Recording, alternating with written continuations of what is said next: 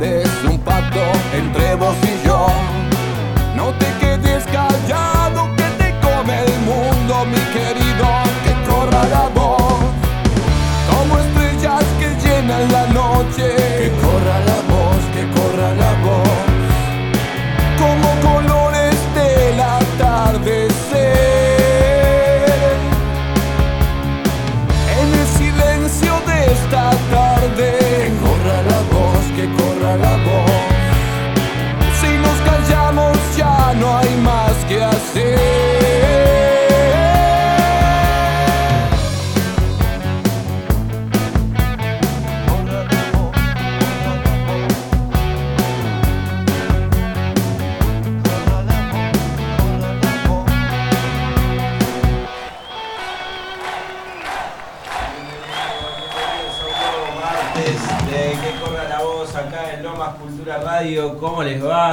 están?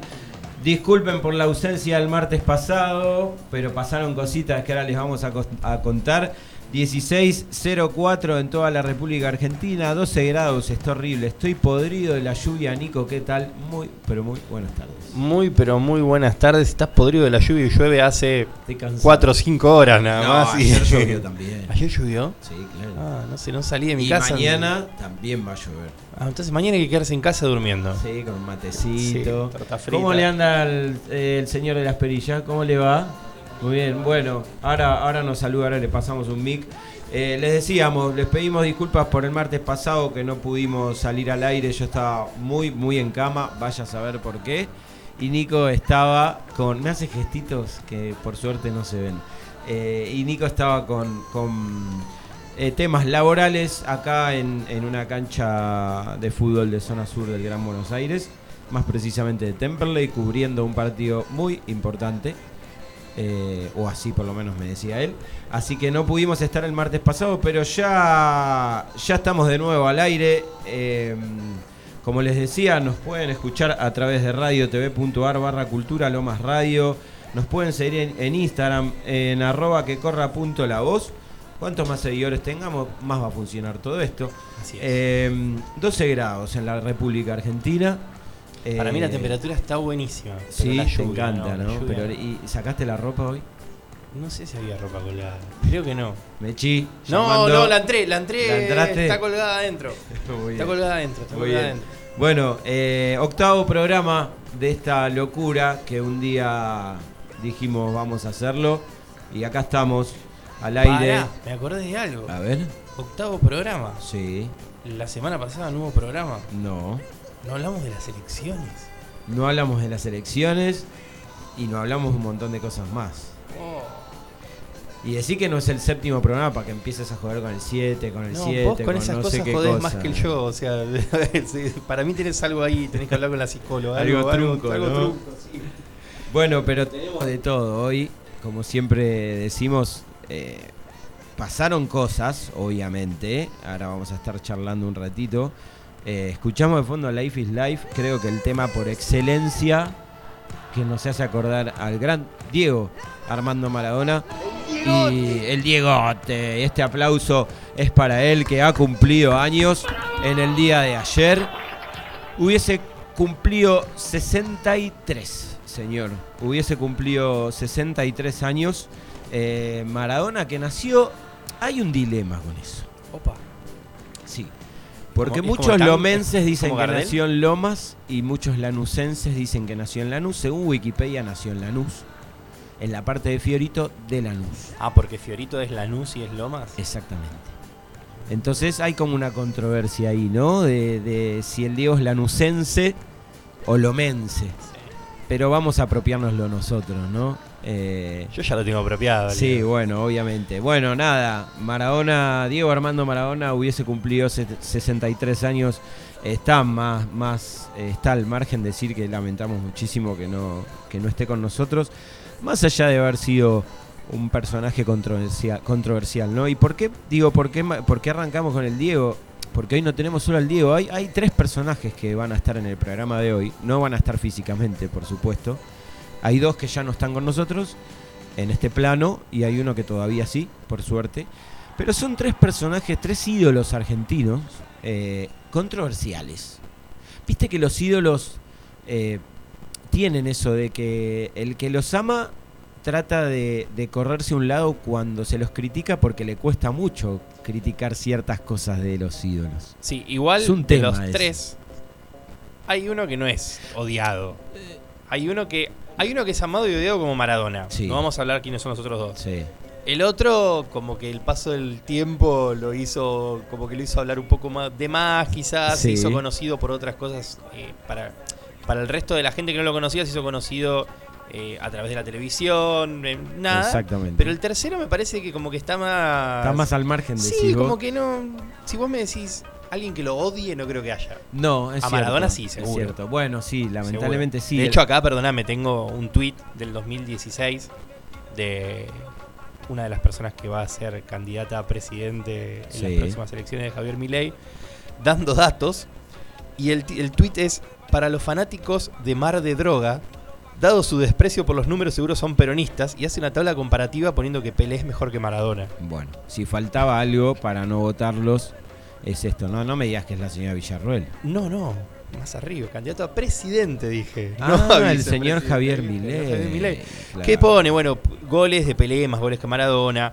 eh, tres copas del mundo para Pelé, una para Maradona. Goles con la mano, Pelé ninguno, Maradona uno pone. Y esto es, es hermoso porque pone inhalaciones, cero para No, Pelé, bueno. 57 kilos para Maradona. ¿Pone ahí que Así- debutó con un pibe? No, no, pero pone Justo que esa beso- parte no. besos a hombres en la boca, Pelé ninguno, Maradona muchos, pone el, el gráfico. Qué estupidez 2016. humana, ¿no? Qué, qué- qué bárbaro. Bueno, eh, tenemos de todo y como ya les decimos vamos a estar hablando de tres ídolos eh, para la mayoría, quizás para otros no, ya, ya, ya nos van a contar. Pero también eh, está terminando el mes de octubre, el último día del mes de octubre, y grata ocasión para hoy tener una charla telefónica con una especialista en patologías mamarias. Bien. Eh, para entender un poco de qué va lo del cáncer de mama, lo del mes rosa, vamos a estar hablando con la señora María del Carmen Gramuglia, que, eh, bueno, nada, es una médica especialista eh, en ginecología y en patologías mamarias, como les dijimos, y también en especialista en oncología clínica, que nos va a saber explicar muy bien de qué va todo esto y la importancia de los chequeos, los diagnósticos y todo lo que tiene que ver con, con esta enfermedad que aqueja tanto a mujeres como a hombres. ¿Vos sabías que los hombres también Ah. tienen cáncer de mama? Me dejaste. Sí, señor. Lo, de leí, hecho, el, lo venía lo leí el otro día. en el auto para preguntárselo y no sabía Sí. si era una pavada o no Se lo vamos a preguntar igual, pero no son obviamente la cantidad de casos que aparecen en mujeres igual que aparecen en hombres, pero existen. Existen los, los cánceres de mama en, en en el género masculino. Eh, y tenemos una grata visita hoy. Tenemos una grata visita. La última hora del programa va a estar cargada de rock under por los amigos de la garufa, señor. Que tienen un montón de cosas para contar. Sí, un montón. Eh, a mí en este, en este caso me va a tocar estar del otro lado. Eh, Nico va a ser el encargado de Me la apodero del aire. Se apodera del aire el señor Nicolás Suárez, el fotógrafo personal de la Garufa que sabe muy bien todo lo que, lo que vivimos el sábado en el Luna Park junto a Nahual. Fue una noche increíble, pero no voy a adelantar nada, voy a dejar que, que mis compas cuando vengan empiecen a contar sus sensaciones, porque dejó mucha tela para cortar todo. Eh, yo lo, el único, lo único que voy a decir es que en mi caso, y no exagero, Te voy a preguntar después igual, ¿eh? Sí, pero lo voy a decir ahora, igual porque sea ansioso. Eh, fue la mejor noche de mi vida. Literal. ¿Hay ahí lugarcito en el brazo para algún. Ah, no, en el cuello. Ah, ¿en el cuello? Para la fecha, por supuesto. Por supuesto, sí. No, literal. En serio, créanme eh, que fue la mejor noche de mi vida. Después después vamos a estar ampliando con, con, con Mauri, con Juli, que, que se ve. Hoy Dani, el cantante, quizás no va a poder estar porque está a punto de ser papá. Así que está con algunas complicaciones ahí con, con la mujer, eh, viendo a ver qué pasa, por qué no sale. Ya está de cabeza el guachín. Ya está de cabeza. Ga- Gael Leonel. Eh, Gael nombre. Leonel Cardalda. Toma. Así que lío, apurate, metele. Menos mal que no fue el sábado, porque estábamos con un miedo de que el sábado reviente bolsa a la mujer y, y- y salga el guachín. Pero bueno, eh, sí, muy, muy, muy, muy, muy tosco lo mío, ¿no? Pero eh, nada, estábamos deseando que por lo menos pase un día más para, para que Dani esté tranquilo y para que todos estemos tranquilos, porque estamos todos un poquito ansiosos. Así que bueno, probablemente hoy Dani no pueda venir, pero sí viene Mauri, sí viene Juli. Vamos a tener un montón de cosas para hablar. Sí, va, va a estar muy lindo el programa de hoy. Eh, cuatro y cuarto, casi faltan dos minutos para, para cuatro y cuarto en, en toda la República Argentina. Nos pueden escuchar a través de radiotv.ar barra cultura Lomas Radio. Hoy eh, no estoy a pleno porque es un día cansador para mí. A mí estos días me ponen, me ponen, me ponen, no mal, pero me ponen, me bajan la energía. ¿Viste? A mí me gusta estar acá adentro, Yo sé que te que gusta, porque el calor no te que hace gusta. frío. Imagínate estás acá adentro, 25 afuera, graditos. 35 grados y 30 sol. Bueno, Ah, no, pero estás exagerando. Estoy diciendo que hace 3 grados hoy, hace 12. No, no, está bien, está bien, para dormir, para dormir acurrucadito. Eh, bueno, vamos a tener, por supuesto, lo que estamos escuchando, Manu Chao. Eh, vamos a tener música que alude al señor Diego Armando Maradona. Y por supuesto, le estábamos diciendo que vamos a hablar de tres personas. Una nos dejó hace muy poquito el gran Ricardo Horacio Iorio.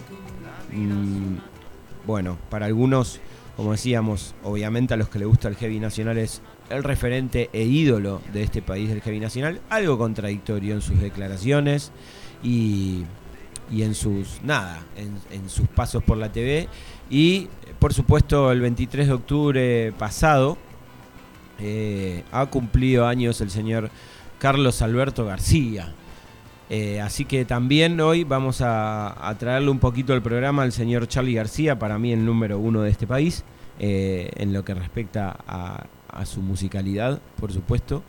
Eh, pero como decíamos, tres, tres personajes eh, bastante contradictorios. Y hablando un poquito de Charlie, ¿tenés ahí lo que buscamos para eh, Luquita, para hoy? Mira, Nico, ¿escuchaste esto? A ver. romántico? ¿Sos romántico? Eh, sí, mucho. Mi amor, ¿en serio te gusta, por ejemplo, una comida con velas a la luz de la luna con alguien? Soy romántico, no boludo. ¿Pero qué por qué? Genial. Sí, lo queríamos traer porque para mí es una de las mejores respuestas eh, eh, que, que hay en la televisión argentina. Eh, a ver, no está descubriendo América, pero la verdad que la, la- la espontaneidad que tiene, que tenía o que tiene Charlie para contestar es, es fenomenal. Eh, a mí me encanta. Eh, y no sé si recordás, pero hay otra nota que él hace con la nata. Eh, es un audio un poquito más de un minuto que también vamos a escuchar y que decía lo siguiente, mira. No sé, ¿a vos te parece que yo soy artista? No lo sé. Te digo en serio, no lo sé. Yo ¿No creo que hiciste, no lo sé, yo creo que hiciste grandes cosas y que después te empezaste a copiar a vos y creo que te das cuenta. Yo pienso que vos sos un pelotudo. Gracias. Nada. Pero bien. Bueno, ¿y cómo es un bien pelotudo? Y no sé, sale por televisión. ¿No vamos a pelear? Peleemos, pero me No, no, me estoy peleando con vos. Todo bien. No, estoy ¿Estás peleando muy en con vos. desacuerdo con lo que dije? Completamente. ¿Por qué? Porque si mirás a los demás, te vas a dar cuenta que ni siquiera te... ¿Vos me decís en función de los demás? Vos sos No, te digo la función de los, mejor, de los- loco, pero no, ¿qué te digo importa función de los demás músicos que hay en este país. Sos mucho mejor, sos mucho mejor. Ah, mucho bueno. mejor. Entonces, debo ser un artista. Como Mercedes Sosa. ¿No? Bueno. Entonces, 1 a 0. Ah, era así. ¿Era así? Y sí, alguna vez sabes que.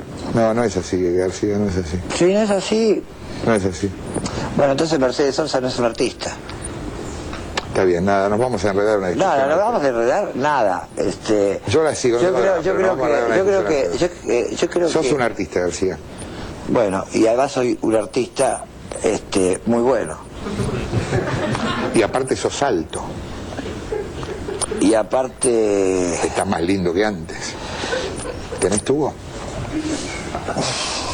Y aparte, nunca me traicioné,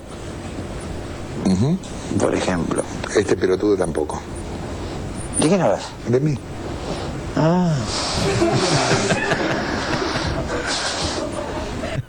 Qué visionario, Charlie, vi- ¿no? Porque le dijo pelotudo cuando nadie pensaba que le iban a tener un pelotudo No. y el otro le dice nunca me traicioné Bueno, y y, mirando mirá el te- dónde quedó. Sí, mirá dónde quedó, ¿no? Eh, un, un muchacho que en Canal 26 ponía una pizarra con, con los negociados del Grupo Clarín y bueno, después termina trabajando para el Grupo Clarín. Pero bueno, queríamos traer estos dos audios muy graciosos de, de Charlie, muy, muy, que la gente recuerda mucho porque nada, para, para las entrevistas era muy difícil de llevar, pero te salía con cada respuesta, Nico, ¿viste?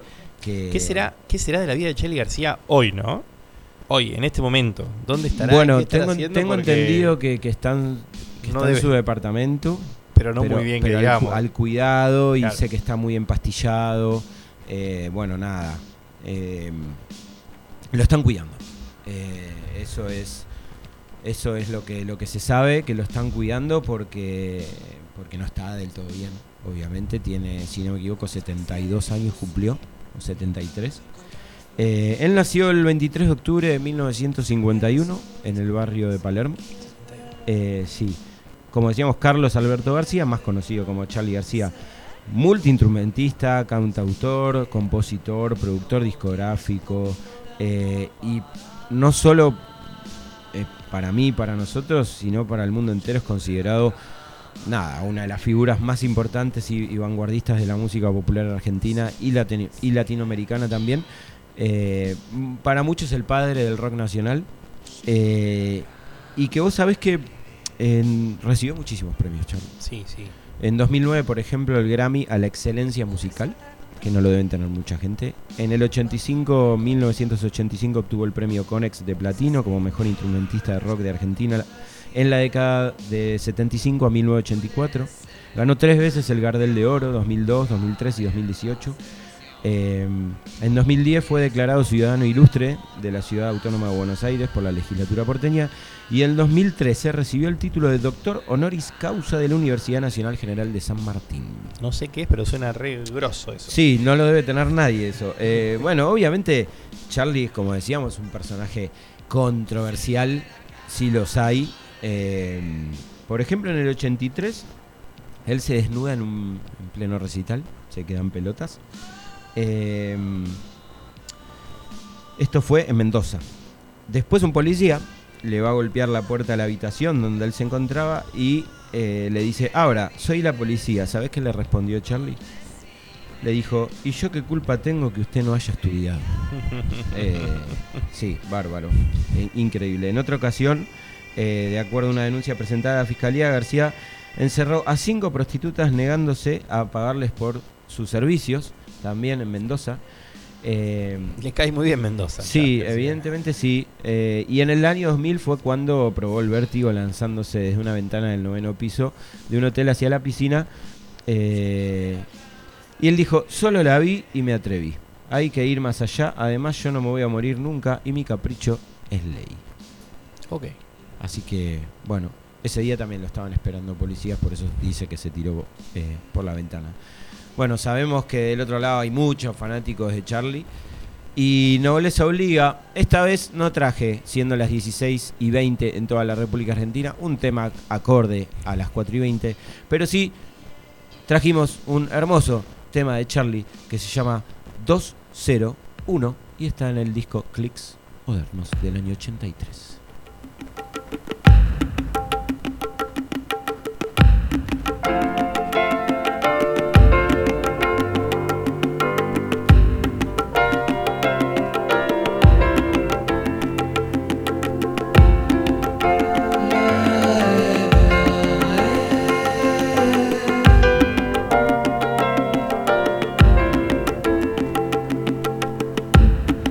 Se cansó de hacer canciones de protesta y se vendió a Fiorucci.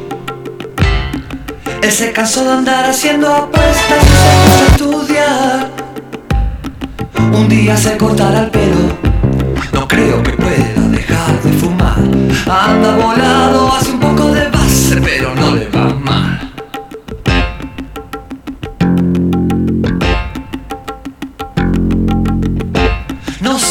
ni un guardaespaldas negro, no era Lennon ni Rucci. Se preguntó por qué sus hijos nunca lo invitaban al bar. Un día volver a las fuentes, no creo que pueda dejar de protestar. Ando ocupado, perdió algo de fama, pero no le va. Transas, transas,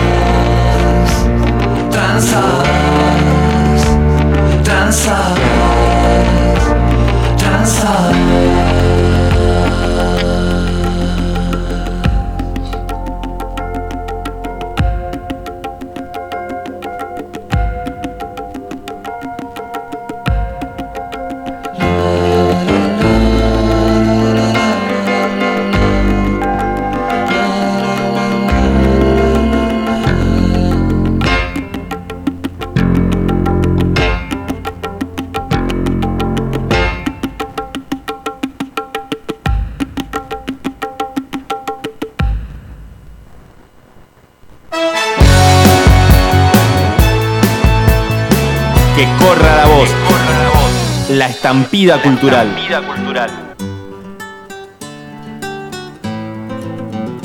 No se vayan, no se vayan, ya, ya, ya seguimos en que corra la voz. Suena a Yantil Cara, recordando al gran Ricardo Iorio.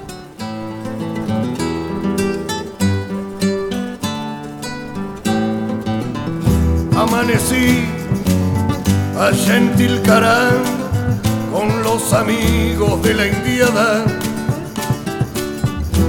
Allí quiso el destino, junto con quienes mi camino comparten.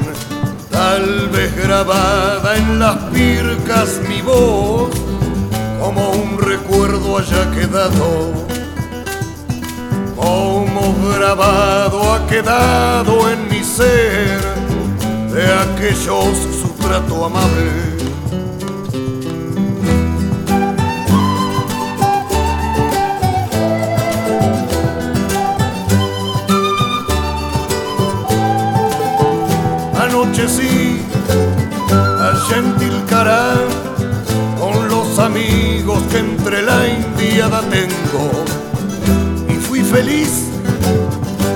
Experiencia al compartir su solitaria resistencia.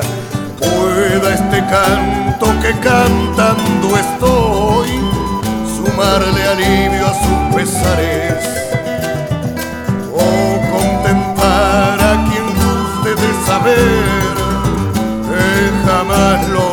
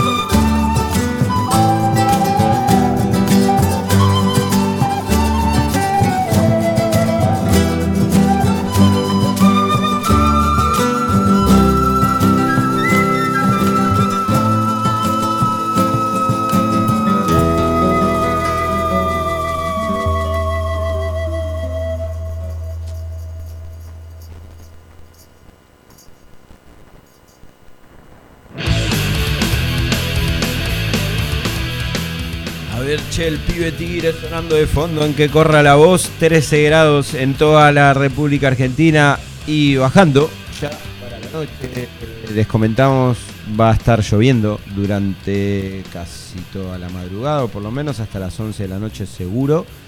Y mañana va, a continuar el día feito. Eh, 27 minutos pasaron de las 4 de la tarde. Les decíamos al principio que, bueno, íbamos a traer un poquito al Diego, que cumplió años, homenajeándolo, escuchando algunos temas de él. Eh, también a Charlie García, por supuesto. Eh, pasaba 201 del disco Clicks Modernos hace, hace, hace unos minutitos. Para mí considerado, para mi gusto, uno de los mejores discos del rock nacional. Fue grabado en, en Nueva York. De hecho, de hecho, hay una esquina en Nueva York donde él grabó el disco que tiene su nombre. Eh, sí, Charlie García se llama. Sí, eh, Carlos Alberto García o algo así. Charlie García. Eh, sí, llegó a tener un, bueno, una calle en Nueva York que no es poca cosa, ¿no? Tomá. Y por último nos queda Ricardo Hora- Horacio Iorio, como les decía, él nace en Ciudadela en, el- en 3 de febrero en Buenos Aires, el 25 de junio de 1962 y eh, muere el 24 de octubre del 2023 en Coronel Suárez eh, por un paro cardíaco. Eh, músico, productor argentino, conocido por supuesto, como decíamos, por ser el fundador de bandas como B8, Hermética y Almafuerte, las tres bandas más importantes de heavy de este país. Está bien que, existe Orcas y, y alguna que otra banda más de heavy, pero siendo sincero, el número uno es él. Eh, uno de los principales referentes e impulsores del heavy metal argentino, ¿no? Él, él se consideraba nacionalista, anticomunista. eh, por eso yo decía al principio qué difícil es defender a un ídolo. Porque, no sé, te pongo un ejemplo. eh, él muchas veces ha hecho comentarios antisemitas. Entonces yo me pongo en la piel de un heavy que es judío y metalero y que sigue a Iorio. Que, y, y su ídolo hace un comentario antisemita. Entonces, el otro día, eh, escuchando unos colegas, si, si le podemos decir colegas, eh, en, la radio de- del querido Andy Kundesov, eh, un muchacho hace una columna, no me, no me sale el nombre ahora, lo tendría que haber buscado, y contaba esto, que qué difícil, o cómo nos hacemos los boludos cuando tenemos que defender a un ídolo, cuando tenemos que criticar esa parte que no nos gusta. Eh, vos lo has dicho, Maradona es amado y odiado, pero incluso por los que son amados saben, saben las cagas que se mandaron, pero tratan de no opinar del tema porque no quieren ensuciar su nombre o no quieren meterse en ese terreno. Bueno, acá pasa un poco lo mismo, ¿no? Eh, yo estoy seguro que hay muchos fan de Iorio que hay muchas cosas que no le deben, que no le deben gustar. Eh, su nacionalismo quizás muchas veces sobre, sobrepasa justamente lo nacional y termina siendo un poco facho. Eh, Nacionalista. Sí, pero, pero hay distintos puntos de nacionalismo. Sí, bueno, hay distintos Porque tipos nos- de nosotros fascismo dos somos nacionalistas. No, habla por vos, por mí no, pero dale. No, pero me refiero, pero me refiero a querer la bandera, a querer nuestros colores, a luchar, a, a que s- a- a tener en la cabeza hacer ese ejercicio de memoria por los combatientes, de Malvinas, por la democracia. Pero digo, hay, hay un quiebre entre nacionalis- nacionalismo y fascismo. Breve, pero lo hay. Breve, una vez que cruzas la línea es muy difícil. Eh, bueno, son declaraciones que, le han valido. A ver, hay declaraciones antisemitas. eh, él dice en un momento, eh, después de haber sido catalogado de facho, dice, para los que nos tildan de facho, está prohibido tener un sentimiento de patria. Eh, y, por ejemplo, sus declaraciones respecto a los detenidos desaparecidos durante la última dictadura, quienes llamó un puñado de indemnizados. Heavy. Heavy. Heavy eh, que le han valido el repudio de organizaciones de derechos humanos y diferentes personalidades, ¿no? Muchas Eh, veces también lo que pasa con. Para él, por no- ejemplo, un judío no puede cantar el himno argentino. No, pero eso- bueno, ahí ya está sacándolo de contexto, que es lo que te iba a decir. Muchas veces lo que pasa es que a él, a Maradona, a un montón de gente se la saca de contexto. Y se agarra una frase que dice y pum. Bueno, lo dijo él. Si vos sos No. judío, no, me vengas a cantar el himno. Claro, pero él estaba hablando de los judíos que tributan para que pagan, que no pagan impuestos acá, que mandan la plata y si pagan impuestos en Israel y que acá no. Entonces decía, si vos sos Claro. judío y haces eso, no me vengas Claro. a cantar el himno, lo cual yo no lo estoy ni defendiendo ni diciendo que está bien ni que está no. mal, ¿eh? No, no, Pero- por supuesto. Pero, digo, es, es, es eh, con- a- no contradictorio, pero polémico sí en, sus en sus declaraciones. Por eso decíamos, eh, me pongo en la piel de un, de un fanático de cualquiera de los tres. Bueno, de Charlie no tanto, sino de Maradona, lo que decías vos al principio. Charlie por ahí está al margen porque no, no es odiado para nada, al contrario. Eh, pero bueno, son, son personajes eh, muy histriónicos, muy, muy, muy controversiales. Lo que pasa que también acá siempre lo que lo que empieza a prevalecer es separar la obra del artista, te dicen, ¿no? Exactamente. Y yo no ¿Se creo que nadie... a veces o no? Yo creo que sí, depende. Si vos, sos- vos me hablas en este caso de un judío que escuche heavy metal, ninguna letra de Ricardo Iorio No, no. habla sobre eso. De hecho, no, pero digo, eh, a ver, lo que pasa ahí está buenísimo que digas eso porque él es un tipo que le escribió a los laburantes, al pibe que mataban en la villa, eh, que vio realidades que otros no vieron, pero a la vez tiene eso de fascistoide, ¿entendés? Entonces es un tipo contra, no contradictorio porque él no se contradice, sino eh, difícil de defender en algunos aspectos. Pero ¿por qué tendríamos que defenderlo? No, no, También, no. Eso también eh, hay un para mí esto ya es algo personal mío, ¿no? De, el tema de los ídolos, o sea, no no no, no Claro, idolatres me, gu- me a gusta por Iorio, su no, música. no, eh, pero y- claro, no. y- y fin. Idolatra a otro tipo de gente, tu vieja, tu viejo, no, no a, Totalmente. a Iorio. Sí, bueno, Que pero, pero lo fui a ver mil veces, me encanta, lo, lo escuchamos en casa, Mechi me putea todo el tiempo. Un saludo pero, a Mechi, ¿eh? pero no, no, no, no idolatremos otra cosa. Bueno, ve, calculo que si te puteas porque no le debe gustar para nada. No, a ella no le gusta. Y, bueno, un poco sí, es, que a veces ahí cantando canciones, pero no, porque no es el estilo de música que, que Claro. consume tampoco. Claro, claro. Pero mucha gente también lo empezó a conocer a Ricardo Diorio en los últimos 15 años por Beto Casella. Y ese es otro Ricardo Diorio también. Sí, que muchos dicen que no era su personalidad, que no que era un personaje, pero que no era su personalidad real. Y- Pero le servía a él, le servía a Beto Casella. ¿Vos te acordás eh, de la estación de poder? La estación de poder. Escuchate esta, esa. Escuchate esto. Mira, loco, vino un amigo a mi casa y me, como soy un hombre de confiar, soy una persona de buena leche, me dejó a sus tres chicos porque se iba a garchar con una boluda. Los guachos vinieron con la PlayStation, la estación de poder, de, de juego. Y se- Primer plano, muchachitos, ¿van a comer algo? Primer nivel, nivel, nivel, nivel. Chico, hice una sopa, muchacho.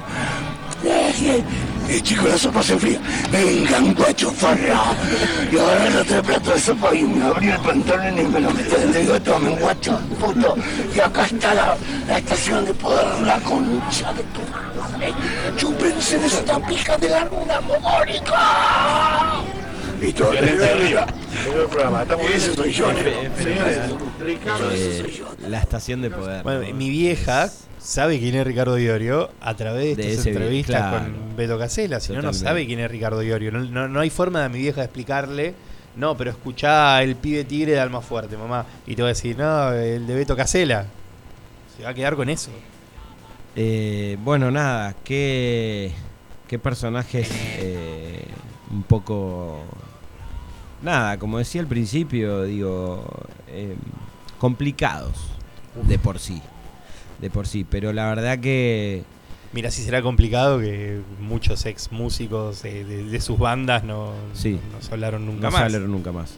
Eh, pero bueno, tanto él, tanto él como Maradona tienen, tuvieron, tenían, tienen. Y van a tener de por vida. y van a tener una aceptación importante y no solo eso, sino que lo que yo más les valoro es un sentimiento por su patria muy grande.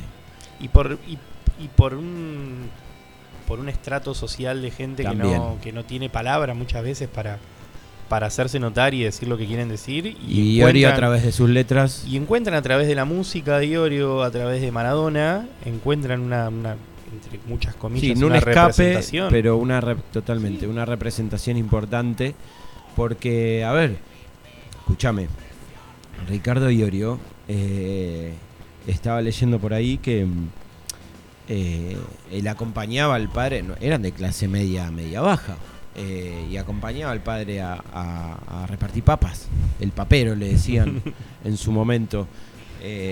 Gente humilde, ¿viste? La verdad que, bueno, nada, hay una obra de arte para mí excelente que se llama Víctimas del Vaciamiento, que es un disco hermética, eh, donde que estamos escuchando un poquito, donde canta Connor y él tocaba el bajo, donde también canta, canta algunos temas. Y hablando de Iorio, hablando de hermética, Eh, hay, un, hay un tema, obviamente es uno de los más conocidos, pero Nobleza Obliga eh, representa a mucha gente desde, desde la letra, ¿no? A mí por lo menos me representa mucho. El otro día estando, estando en el Luna Park me acordé muchísimo de la letra de ese tema.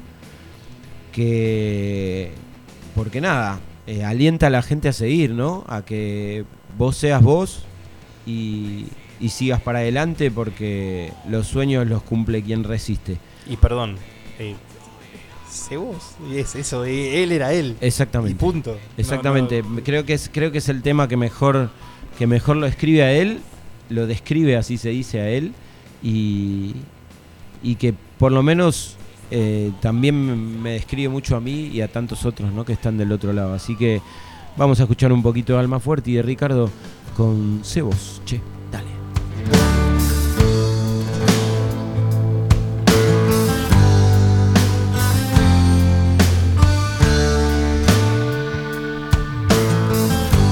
Vamos, che,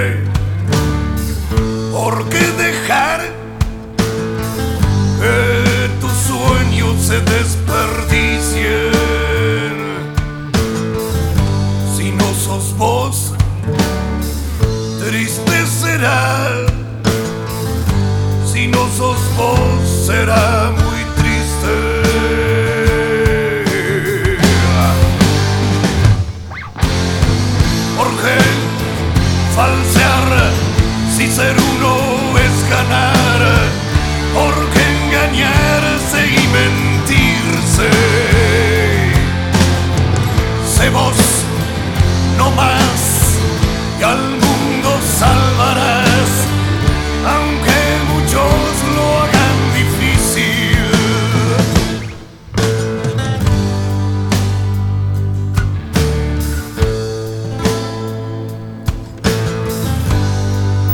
miedo.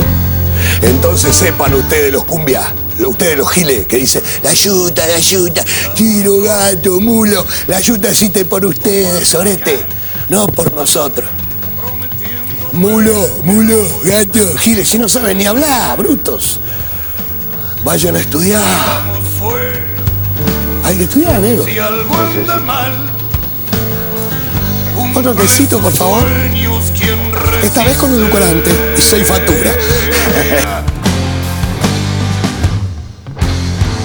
Yo sé, dirás, muy duro es aguantar, mas quien aguanta es el que existe. Si aquel se va, no llores ni mires atrás, aunque muchos te lo hagan triste.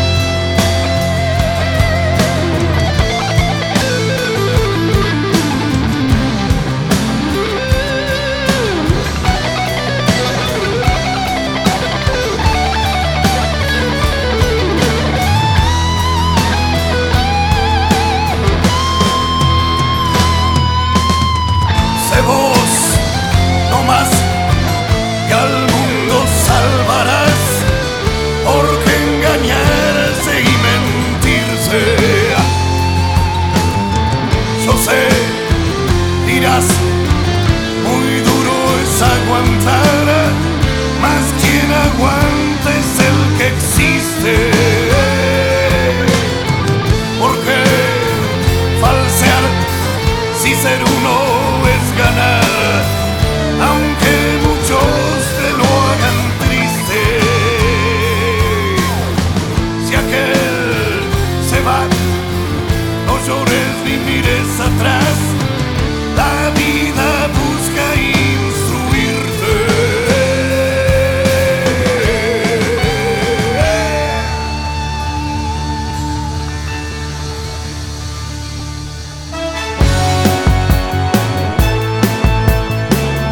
Que corra la voz.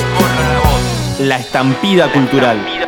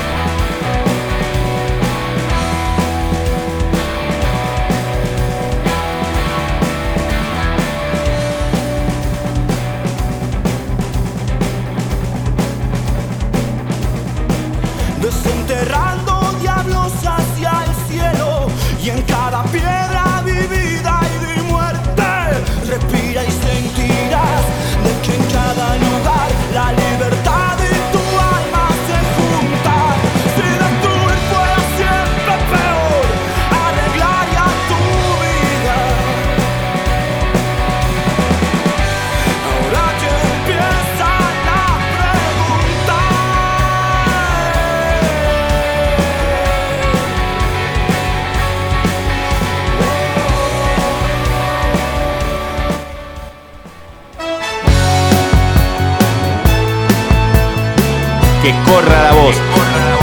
La estampida cultural.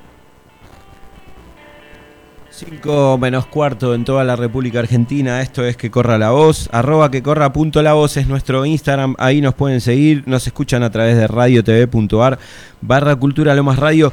Y como decíamos al principio, estamos en el fin del mes rosa, el mes de la concientización del cáncer de mama y por eso estamos comunicados con María del Carmen Gramuglia. Ella es médica especialista en ginecología y patologías mamarias, también en oncología clínica, eh, médica consultora del Servicio de Ginecología del Hospital Gandulfo de Lomas de Zamora y también del Centro de Tratamiento de Alta Complejidad, el CETAC. María, muy buenas tardes, ¿cómo te va? Hola, ¿qué tal? Buenas tardes. ¿Cómo andas? Eh, bueno, nada, la, la primera pregunta, obviamente, eh, vamos a hablar eh, de, la importancia que del, del cáncer de mama, ¿no? De, pa- para todas las mujeres y también hablábamos con, con mi compañero que, que hombres también lo pueden tener, pero ya nos vamos a meter en eso. ¿Cuáles son las principales causas del cáncer de mama? Antes que nada, vamos a plantear de que el cáncer de mama es el cáncer más frecuente en la mujer. Ok, En, en Argentina hay 19.000 casos nuevos por año sí. y alrededor de 56 muertes, 56.000 muertes. Se calcula que una de cada ocho mujeres tendrá un cáncer de mama en algún momento dado de su vida. Una de cada ocho. Una de cada ocho. La edad de máxima incidencia es a partir de los 50 años. Bien. Un 10% de los casos se diagnostica en mujeres menores de 40 años. La causa no está totalmente aclarada. Sí hay factores de riesgo. Estos factores son la edad, el riesgo aumenta con la edad, la historia personal del cáncer de mama, o sea, hay mayor posibilidad de una mujer que haya tenido un tumor de mama para que tenga otro segundo Claro. tumor Claro. de mama. Hay factores hormonales como la menopausia precoz o el uso de hormonas en la menopausia, el consumo de alcohol, la obesidad y alguna predisposición genética. Bien. eh, ¿Y es hereditario el cáncer este de mama? Más del 75% de las mujeres no tienen antecedentes familiares de la enfermedad, Pero hay alrededor de un 15% de los cánceres de mama que son hereditarios. Ok. Eso quiere decir que tienen una alteración del gen. Esa alteración del gen se llama BRCA, BRCA1, BRCA2. Bien. No sé si te mencionas hace un dato de los hombres. Sí, porque En en, realidad hombres- tenemos la duda, yo no la duda, Sí. hablaba con mi compañero Nicolás y yo le decía, él tengo entendido que en los hombres también existe el cáncer de mama. Sí. En los hombres hay, eh, los casos de cáncer de mama representan menos del 1%. Claro. Y siempre suelen ser genéticos. Eso es importantísimo. O sea, suele ser BRCA positivo. Este BRCA es un análisis caro que se hace o por saliva o por sangre y se realiza en una selección precisa de aquellas familias que se pueden considerar de alto riesgo, o sea, abuelas, madres, hermanas, Sí. inclusive los hombres también deben hacerse, si alguna de esas pacientes el estudio genético le da positivo, los hombres también tienen posibilidad. Ustedes recuerdan el caso de Angelina Jolie, que como tenía su mamá y su hermana, y su abuela con cáncer, eh, ella se hizo el estudio eh, genético y le dio positivo. Claro, claro. Eh, ¿de, qué, ¿De qué depende básicamente el, el- el pronóstico del cáncer de mama para que las mujeres que estén El escuchando... pronóstico depende de la extensión de la, de la enfermedad. En el momento en que uno hace el diagnóstico. O sea que de ahí que un diagnóstico precoz temprano sigue siendo el mejor, el mejor camino para mejorar sus posibilidades de curación. La supervivencia en un estadio 1, que sería un tumor de un centímetro, Sí. la, la curación es más del 90%. O sea que es En importantísimo, cambio, importantísimo que hagan el diagnóstico precoz. eh, Totalmente. bien. En cambio, en más del 90, eh, en cambio, si hay un, un estadio avanzado, la posibilidad de curación es menos del 20%. O sea que entonces, para tener un diagnóstico precoz, debemos tener estudios precoces que nos avisen que la enfermedad está presente. Bien. Hola María del Carmen, Nicolás te saluda, ¿cómo estás? Hola, ¿qué tal? ¿Cómo te va? María del Carmen, ¿y desde qué edad se aconseja que una mujer se haga el, el estudio este que estamos Eh, hablando? Vos sabés que eh, el estudio tiene dis- distintos pilares. Uno es el autoexamen, donde uno le enseña a la mujer a revisarse.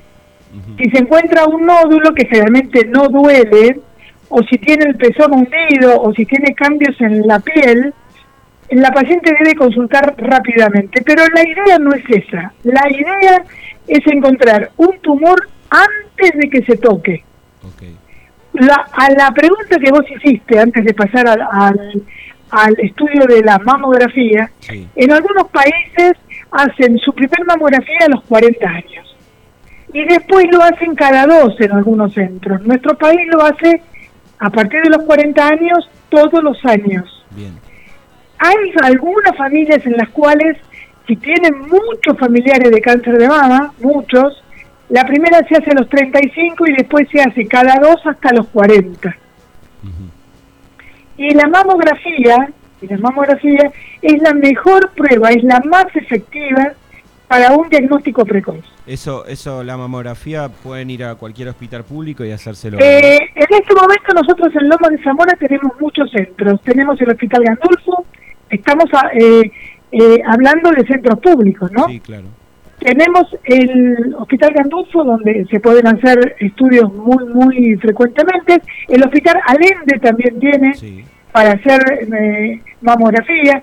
Los dos centros que hicieron nuevos, los de diagnóstico temprano, de de hacen muy, muy buenas ecografías mamarias, porque la ecografía mamaria es lo que acompaña a la mamografía. Se piden las dos cosas juntas, porque con la ecografía mamaria yo tengo la posibilidad de diagnosticar el bulto, ver si es líquido, si es sólido, y a- eh, a- eh, acerco mucho más la, la posibilidad de un diagnóstico preciso. Claro, claro, lógico. Eh, yo, la última pregunta que te quería hacer, eh, quizás desde, ah, se me ocurrió ahora, digo, eh, vos solés ir a, a- a muchos congresos que tienen que, que tratan, calculo, estos temas. Eh, Sí. ¿Qué es lo más nuevo que se, que, que se sabe de todo esto? Lo más nuevo que se sabe son los tratamientos. Independientemente de que ahora uno busca toda la parte genética, que se pide a cualquier familia que tiene más de una, son dos con, con cáncer, nosotros tenemos la posibilidad de hacer los estudios genéticos. Y otra cosa que es muy nueva son los tratamientos.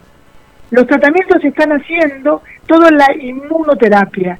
Están haciendo que una enfermedad que era muy aguda, que la gente moría muy rápidamente, que se transforme en una enfermedad crónica y que uno lo va llevando, uno dice, está en tratamiento de hace un año, dos, tres, cuatro, cinco.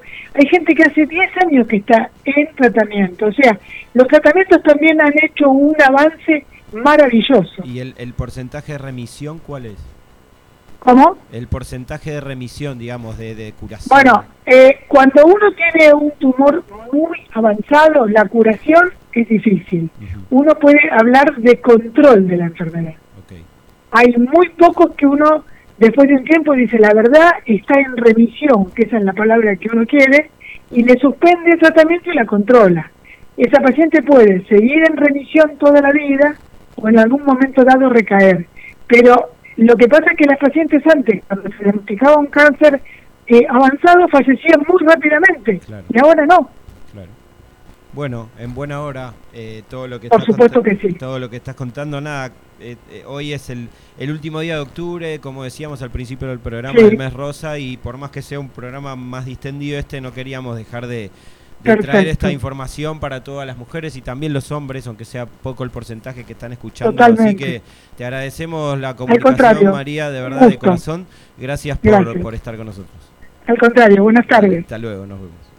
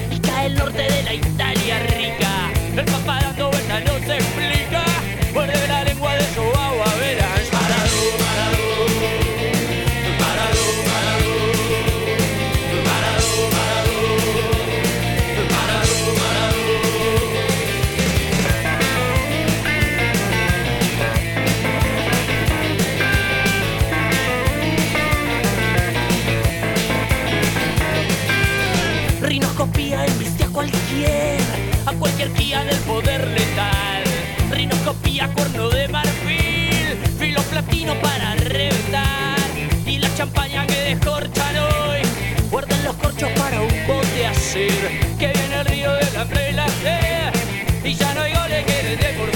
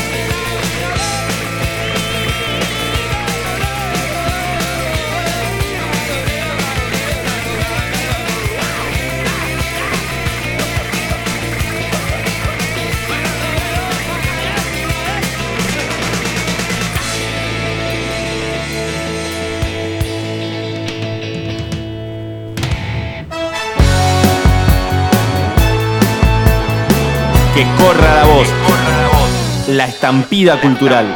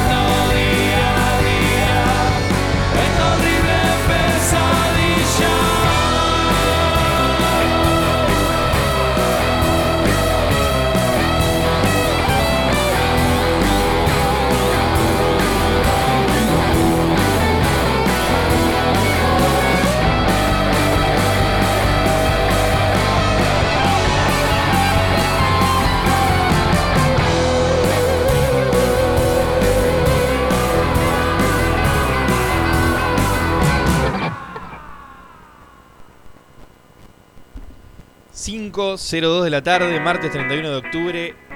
En el piso de la radio tengo a una parte de la garufa, de mis amigos de la garufa. Les voy a pedir un favor nada más, siempre quise hacer esto. Nombre, apellido y posición en la banda de cada uno. Eh, Luca Genta, eh, trombón en la garufa. Buenas. Mauricio Andrés Cardalda, guitarra eléctrica. Buenas, ¿cómo andan? Juan Ignacio Cruces, trompeta de la garufa. Buenas, Julián Filgueira, saxo tenor. Y yo ya me conocen, pero no, ahora estoy ahora estoy del otro lado del pollo batero de la garufa. Bien, están acá hoy, ¿por qué? Porque el sábado estuvieron en el Luna Park, invitados por los amigos de Nahual, que llegaron por primera vez al Luna Park. Y los amigos de Nahual dijeron, vamos a invitar a una banda a tocar al Luna Park, e invitaron a la garufa. Ahora estaría re bueno ahora decirles, cuéntenos qué les pasó el sábado. No, no, vamos más atrás. Suena el teléfono y Nahual les dice, che, ¿quieren venir a tocar al Luna Park? ¿Cómo fue eso? Sí. Sí, bueno, su- suena, suena el teléfono del manager, en realidad, primero. De Martín. De Martín. Que no quiso venir hoy, pero no importa. Ah, ¿está invitado? Sí, no quiso venir. Ah, bueno. Eh, se la pasa viajando. Con la nuestra. Escucha. Mandale un saludo que está escuchando, Sí, eh. un beso, un beso. Es un fanático de la radio de ustedes. Sí. Muy bien. Se fue al Caribe Bueno. con la del Luna, dijo. Bueno, no sé, vamos a ver. Vamos a ver con, con el color que viene. Si viene de bronceado, imposible, porque está lloviendo. Claro. Bueno, nada, lo primero creo que suena el teléfono de Martín, de nuestro manager, eh, dándole la noticia esa, ¿viste? Tan importante para nosotros. Y después, bueno, él se lo tuvo que aguantar mucho tiempo. eh, las ganas de como decirlo. dos meses, Como dos meses. Para decirle a ustedes. Para decirnos a nosotros, porque eh, estaba todo medio ahí, viste, entre algodones, como se dice. Pero lo, lo invitan a Martina que la garufa vaya al Luna Park, pero él no puede decir que sí hasta no hablar con usted, o él dijo sí, vamos. No, eh. él dijo sí, vamos. Lo que pasa que me parece que del otro lado le pidieron un poquito de nada, de tranqui. Te digo esto, pero tranqui, todavía no le digas a los pibes, ¿no? Habrá sido algo así, me imagino. Y bueno, después cada uno nos fuimos eh, enterando. Por separado, no por fue un separado. ensayo que se enteraron. No, no, no. eh, No, de hecho fue por mensaje. Sí, Dani primero. Sí, Dani eh, a mí me dice, yo justo estaba laburando, todo pasa en el trabajo, no sé por qué. Bueno, yo estaba laburando, justo Dani estaba ahí, le llega un, creo que un llamado de Siriaco, eh, invitándolo y preguntándole si nos prendíamos. Y Dani le dice, vos me estás jodiendo, ¿cómo no nos vamos a prender a esto? Bueno, yo me entero en ese momento, faltaban dos meses. De ese momento hasta el sábado estuve que no, que no podía más. Nunca se cruzó por la cabeza decir, che, vamos, no vamos, ¿qué hacemos? No, jamás. No, no, no. Fue sí la respuesta. Claro. La siempre- respuesta siempre fue sí. Porque íbamos a decir que no. Claro. No, no sé, no, No baby, bueno, viste eso. que por ahí te empiezan a temblar las piernitas y decir Luna Park, no sé. Sí, puede pasar, puede pasar. Eh, No fue nuestro caso. eh, Creo que nosotros lo tomamos muy natural como tocar en cualquier otro lado. Obviamente que tiene una importancia. Yo no te vi llorar en otro lado igual, pero bueno. Bueno, Sí, es cierto. bueno, pero lo amerita. ¿eh? Es una, la verdad que creo que es algo co- con lo que uno siempre soñó, por lo menos hablo por mí. eh, capaz que ni siquiera lo había soñado tan lindo. Eh, ver a la familia, los pibes que van siempre. No voy a llorar ahora, pues, Ahí. no voy a llorar. Ya lloré hoy a la Si mañana. sale el sol llora, ¿eh? Así que siga nublado. Hasta en resensible. No, pero ¿Había que- sido ya al Luna Park alguna vez? Sí, fui a ver. A- poner, a mí me pasó que le pregunté a Juan, bajista de la banda, y me dijo, es la primera vez que entro al Luna Park hoy para tocar. No había entrado nunca al Luna Park. Mirá, es un flash. Sí, Yo sí, había ido un par de veces. Fue, fue todo muy, muy, muy Loco. loco. Así como esas que decide Juan de que ni siquiera había ido a ver una banda o lo que sea. Eso es terrible, que de golpe y porrazo te abren las puertas y, vas a tocar vos. Y estás arriba del monstruo ese, tocando. Y estás encima de eso que realmente, lo, como dice Luca, nosotros lo disfrutamos una banda porque no se sintió mucho el peso de subirse a ese escenario. ¿Viste? Y Estaba- dicen que los buenos jugadores de fútbol juegan en cualquier cancha. En cualquier cancha, bueno, sí, no sé. Puede ser. Sí. Puede ser cierto. Puede ser cierto. Bueno, le llega el mensaje de Siriaco a Dani, primero a Martín, a Dani invitándolo al Luna Park y tienen que ponerse a preparar un show para el Luna Park. Es lo mismo que preparar un show para otro lado. ¿Cómo es? Eh, no sé. Seguramente tiene un poquito más de importancia. Más que nada por la historia del lugar y, y porque yo calculo que no a mucha gente le pasa lo que nos pasó a nosotros. Eh, fuimos un poco más finos por ahí en el armado de la lista, en, en acomodar algunos arreglos por ahí, enganches y esas cosas, pero A la hora de elegir las canciones, porque no podían hacer un show de 25 canciones. quisiéramos. Claro, no, bueno, el, el primero fue así. Pero a la hora de elegir las canciones, ¿en qué, en qué se basan para, para armar una lista para un show que saben que va a ser cortito, entre Sí. comillas? ¿Cuántas Sí, fueron? sí. ¿10, 11 canciones fueron? 10 canciones. 10 canciones, tienen que elegir 10 de todas las canciones que tienen. ¿Por qué eligen esas 10? Y yo creo que es, es un- o sea, va decantando con el tiempo los temas que le gusta a la gente, las canciones que le gusta a la gente, creo que no- nos agarramos de eso, de mm, saber que cerramos con horas, porque a la gente le gusta, que le gusta a Néstor, Néstor Fest, que le gusta a Néstor. y bueno, y así con que mañana también, o sea, sabemos Sí, la, que... la realidad es que a la gente le, le- nos damos cuenta de que eh, le gustan, como a la mayoría de nosotros que te va a hacer una banda, los temas más viejos. Todavía no se hicieron tan amigos de los temas más nuevos de Casa de Sueños. Así que la mayoría de los temas eran de Dueños de Nada y del EP, que fueron los primeros dos discos, por lo que dice Mau, porque vos notás cuando te vienen a ver eh, pasa. Y a partir de eso armamos la lista, fue así.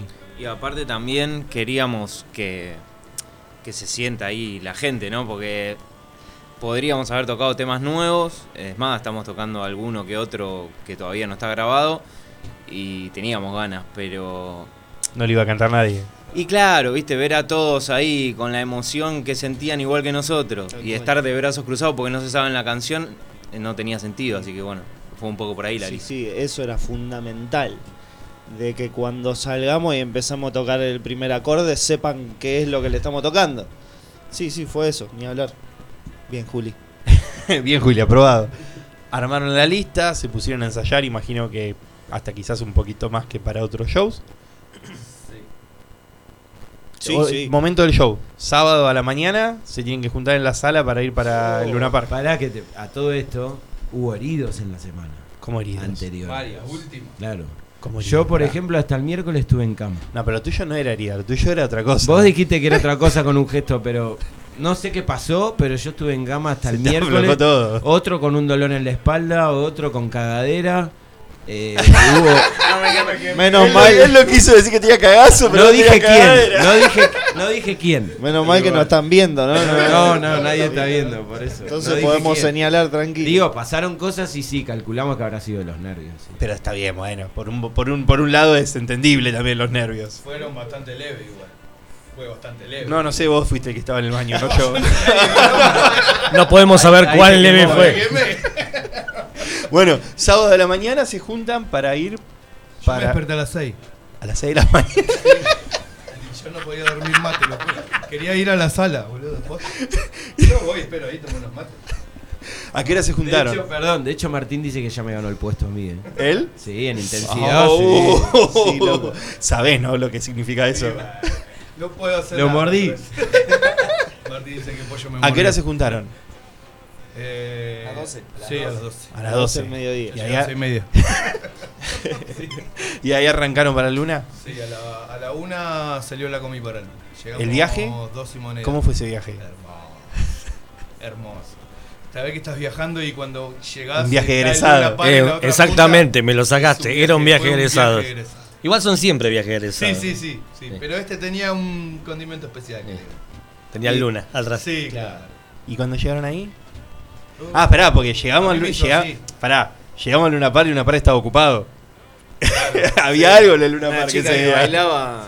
Sí, no, nos encontramos con una sorpresa. Oh, yo te cuento a mí. Yo, yo estaba en la, en la combi con el teléfono intentando captar eh, la llegada, pero me quedé. Resulta que estaba del otro lado, entonces no podía enganchar nada. Pero miraba así, a todo, justo la combi eh, paró enfrente donde decía Luna Park. Y la verdad que ver ese cartel ahí, saber que vas a estar tocando adentro, ya te empieza a carburar el bocho y la cabeza y todo. Sí, no, totalmente. Eh, y nos encontramos con un nada, con un evento de una chica que se llama Juli Puente, que aparentemente hace Gimnasia. hace gimnasia. El cardio del amor. El cardio del amor, exactamente. Y nos encontramos con un meet and greet, ¿no? En la puerta donde nosotros dejamos los instrumentos y de repente vinieron las chicas que van a ver a Juli Puente y dice, chicos, a ver, permiso, porque por acá va a salir eh, Panam, decían, ¿no? O algo así. No, no sé. Bueno, esta, Juli Puente. Juli, estaban esperando a Juli Puente. Estaban Salieron esperando a, personajes. esta también. chica y nosotros le plantamos los instrumentos ahí en la, en la puerta. Y nos corrían, nos corrían. Pero no seas que prepotente, ¿eh? Ah, bravo, el Sí, público de Juli sí, Puente. sí, sí, nos sí. corrían y nos corrieron. No, de- Corrieron por todo madero. De, de hecho, nos corrieron, sí, sí, sí. Che, ¿y se encontraron gente famosa dentro del Luna, me dijeron? Sí. ¿A qué se- Hubo un momento que quedó para la historia. Único. y- Es único, fue único. ¿A quién se encontraron? La vimos a Ingrid Grutke. No solo que la vimos, la vimos pasar, nosotros Con estábamos. larga vista, igual, claro, porque sí, capaz que sí. se piensa que estuvimos tomando un No, café. estábamos, pero- estábamos sentados en la platea. 50 metros. Claro. Estábamos sentados en la platea porque, nada, llegamos, entramos al lugar, miramos, estábamos todos viendo el escenario, cómo estaban armando lo- la gente de Nahual, el- la escenografía. Porque y aparte todo. se armaron una escenografía zarpada, los pies. Zarpada y de, de- de cero porque ellos no tuvieron tiempo antes, porque estaba Juli Puente, entonces desde que abrieron la puerta era entrar y meterle con todo a eso. Y bueno, cuando entramos, mi- estábamos mirando todo eso, nos, nos fuimos a sentar a la platea y la vemos salir a ella, toda rubia, enorme, camina, en una caminata por toda la, la pista del Luna Park. Y bueno, uno no sé quién fue, dicen que fui yo, pero no sé. y Que, que tiró Ingrid Gruke, empezó a cantar Ingrid Gruke. Y, y todos lo empezaron a Y la seguir. platea le empezó a cantar. Claro, y la empezamos a corear Ingrid Gruke y ella se, se dio vuelta, pegó un saludo hermoso y que para mí fue lo mejor de la noche. Lo mejor de Fue la lo noche. mejor de la noche. Eh, dijiste recién, Juli, que entraron al Luna Park, vieron el escenario ese. ¿Tocaste en un escenario tan grande alguna vez? No, no. ¿No? No, eh, en Cosquín tocamos, era grande el escenario, pero. Sí, ni, ni comparación. Pero no, no. No, no. Eh, no, eh, cuando nos subimos no podía respirar. Estuve. Creo que. No sé. Desde que empezó la intro hasta que. Hizo como en- Montiel antes de patear Sí, penal, mi ¿viste? primo me decía que estaba viendo abajo que hice como Montiel, viste, que respira y larga, viste, bueno. Y yo voy a contar una infidencia. Cuando terminaron de tocar, se tenía que bajar para hacerse una foto. Y me dijo, no me quiero bajar más de acá. Me quiero quedar acá arriba. Sí, no, no me sí. quiero bajar. Quiero seguir tocando. No, terrible. Sí, sí. Bueno, eh, lo ameritaba. Ameritaba quedarse un rato más, pero bueno, no se podía. Hicimos lo que teníamos que hacer en el tiempo que lo teníamos que hacer y me parece que salió todo redondo. A mí, a mí me pasó algo particular. Uh. No, que de, de hecho ellos me dieron la respuesta y le, le- le dieron en la tecla porque yo me ponía el clic para tocar. Eh, después te voy a contar algo del clic que me, que me contó un colega. Si se le puede decir colega, ¿no? Eh, claro, yo sentía, cuando escuchaba el clic en el ensayo, durante dos meses todo bien. Pero cuando llegué ahí, evidentemente con toda la energía contenida y con toda la nada, la adrenalina y todo, yo sentía que estaban lentos los temas. Literal, Nico, en serio, sentía que no sé si andaba mal el clic, después comprobé que no. Eh, pero yo sentía muy lento los temas y digo, pero ¿qué pasa si hace todo esto en segundos? Si hace dos meses están saliendo bien, ¿por qué ahora lo siento lento? Y claro, Juli después me decía, te pasa porque tenés tanta, tan, tanto contenido que querés sacar todo afuera y, Jason, bueno, todos me lo dijeron. Sí, la adrenalina de querer, ¿viste? Estás ahí. A mí me pasó lo mismo, Y que llegó un momento, hubo ¿Pero tres temas que click? los toqué sin clic. Hubo siete temas que toqué con clic y tres temas que al final ya los toqué sin clic porque sentía la necesidad de, de, de- de- de ir con el cuore. Fue así, eso, eso, eso fue Usaste muy el loco. clic de tu corazón. Sí, algo así. Yo Como te dijo miré. Catriel, ahora te voy a contar qué me dijo. Yo en una, no sé en qué tema era, te miré porque me parecía que, que íbamos lento. Ya era- yo me quería romper la guitarra contra el piso. Y te miré a ver si tenía el clic puesto y lo tenía. Y dije, bueno, estoy re manija. dije, ya fue, seguimos. Pim, pim, eso, ahí tranqui. ¿Te encontraste con, con Catriel? Sí, en realidad se encontró Dani y me hizo una seña como diciendo, mirá quién está ahí. El tema fue que fue cuando estábamos probando sonido. Eh, estábamos probando Vos estabas probando Yo una estaba batería. probando en la bata que, que- que clavaron adelante de, de la tarima de, de, De la otra Nahual. batería. Y claro, se ve que Catriel, el batero de Divididos, era invitado de Agustín Artale, el batero de Nahual. Son colegas, obviamente, y, y creo que se conocen hace tiempo y le invitó eh, a tocar un tema. Eh, y de repente yo estoy probando sonido y Dani me hace una mueca como diciendo, mira quién es, un movimiento de cabeza como diciendo, mira quién está ahí atrás. Y yo me di vuelta y estaba esa bestia ahí tocando ahí atrás y como que me, quedé atónito. Encima el chabón viene y dice, uh, disculpen, estaban probando sonido, no sabía, y nos dio la mano, bueno, nos saludó. Eh, después nos quedamos hablando con él, pero lo que te iba a contar es que cuando terminamos ya de tocar y estaba terminando Nahual, él pasa por los camarines solo por el pasillo y yo le digo a los chicos, che, yo me quedé con ganas de preguntarle qué metrónomo, us- cómo usa el metrónomo programable para enganchar los temas. Y cuando se lo pregunto y no termino de decir progr- programable, me dice, no, yo no uso clic. Ni para tocar en vivo, ni para grabar discos. No, no usa más clic, esto, olvídate. Así que No, chicos, olvidate. olvídense eh, del clic. Olvídate. Porque ya arriba del escenario en una parque estaba, no, que no sé quién toca sin clic. ¿Qué, qué, es la banda que decía que tocaba sin clic arriba del escenario? Ya decía, no, esto toca sin clic y así sale. Sí, no, sí. fue una locura, una locura todo. Bueno, ¿qué más? ¿Y ustedes? ¿Qué, qué me cuentan de ahí? Em, ¿Después de tocar? Y o en el momento, en el momento. Sali- en saliste, el vos, Mauri, momento, saliste, subiste. yo- Porque aparte tuviste que, para el que no sabe, del camarín de donde estaban Sí. hasta el escenario hay un, Hay un una un cuadra y sí. pico de. Que creo que si son tres cuadras más es genial. Porque ese pasillo mientras íbamos caminando, claro, todo el tiempo te van cayendo fichitas, ¿viste? Imagínate cuando vas caminando eh, hacia el escenario para allá definitivamente. ¿Y al- algo que se pueda contar que te iba cayendo ahí en la cabeza? Y, y todo lo que venimos haciendo, ¿viste? Básicamente que ibas caminando y estaba Baltasar Comoto mirándote cómo ibas para el Sí, camarín. yo no entendía nada. El tanque, el nada. tete de la renga, nada, la- eh, estaban todos ahí en, el- en, en los pasillos y nosotros no sabíamos que iba a estar toda esa gente. Sinceramente, ni Catriel, ni la gente de la renga, ni la gente de los fundamentalistas. Sí, igual el TT no estuvo solo en el pasillo, ¿eh? No, estuvo no, en el no. campo viéndolos a Estuvo ustedes. en el campo y fue en Bondi al Luna Park. ¿Estuvo en el campo? Estuvo en el campo viéndolos a ustedes, claro. Bueno, te mando un abrazo, hermano. Bien Beso, ahí. Tete. Bien ahí. Claro. Eh, sí, lo que sentí arriba del escenario que, que fue como que me marcó eh, es decir, estoy donde quiero estar, ¿entendés? O sea, no quiero hacer otra cosa que no sea esto. Está bien, uno tiene que laburar, se entiende. Pero era como que eh, dije, listo, loco, es acá, ¿entendés? Acá, sí, sí, soy de ellos. soy de ellos. ¿Estaban tus viejos? Estaban mis viejos, estaba mi tía, eh, mi madrina, yo le digo tía, pero mi madrina. Eh, estaban, sí, estaban todos los pibes de- de- del barrio, amigos, gente que no veía hacía un montón y me la encontré ahí, viste Nos, que nos emocionó mucho eso, ver, ver, Sí. ver a todo el barrio, yo a mis amigos de toda la vida, eh, ahí incluso ahí viéndolo, mientras estábamos tocando, los, los pude llegar a visualizar porque Dani por suerte no me tapaba, que siempre pasa. Eh, a- después ir a saludar a mis viejos a la platea, nada, fue una conjunción de cosas, vos no sabés cómo, cómo lagrimea Dani antes de salir, y yo le agarro la cara y le digo, dale loco, dale viejo, Eh, como, estaba súper incentivado, pero digo, para que se saque esa, esa, esa buena angustia que tenía en realidad eh, y, y se concentre porque, eh, claro, era muy difícil para él. Imagínate para ellos, para ellos dos que son hermanos, que son ahí del barrio, ver a toda la gente del barrio, eh, amigos de toda la vida, debe ser eh, impresionante. Sí, sí. Y, y por acá, Jason, porque hablando con vos el otro día me dijiste el sábado que vos ya habías tocado en el Luna Park, pero me habías remarcado algo, como que era la primera vez que tocabas Sí. con- Eh, me, me tocó tocar, de, digamos, trabajando.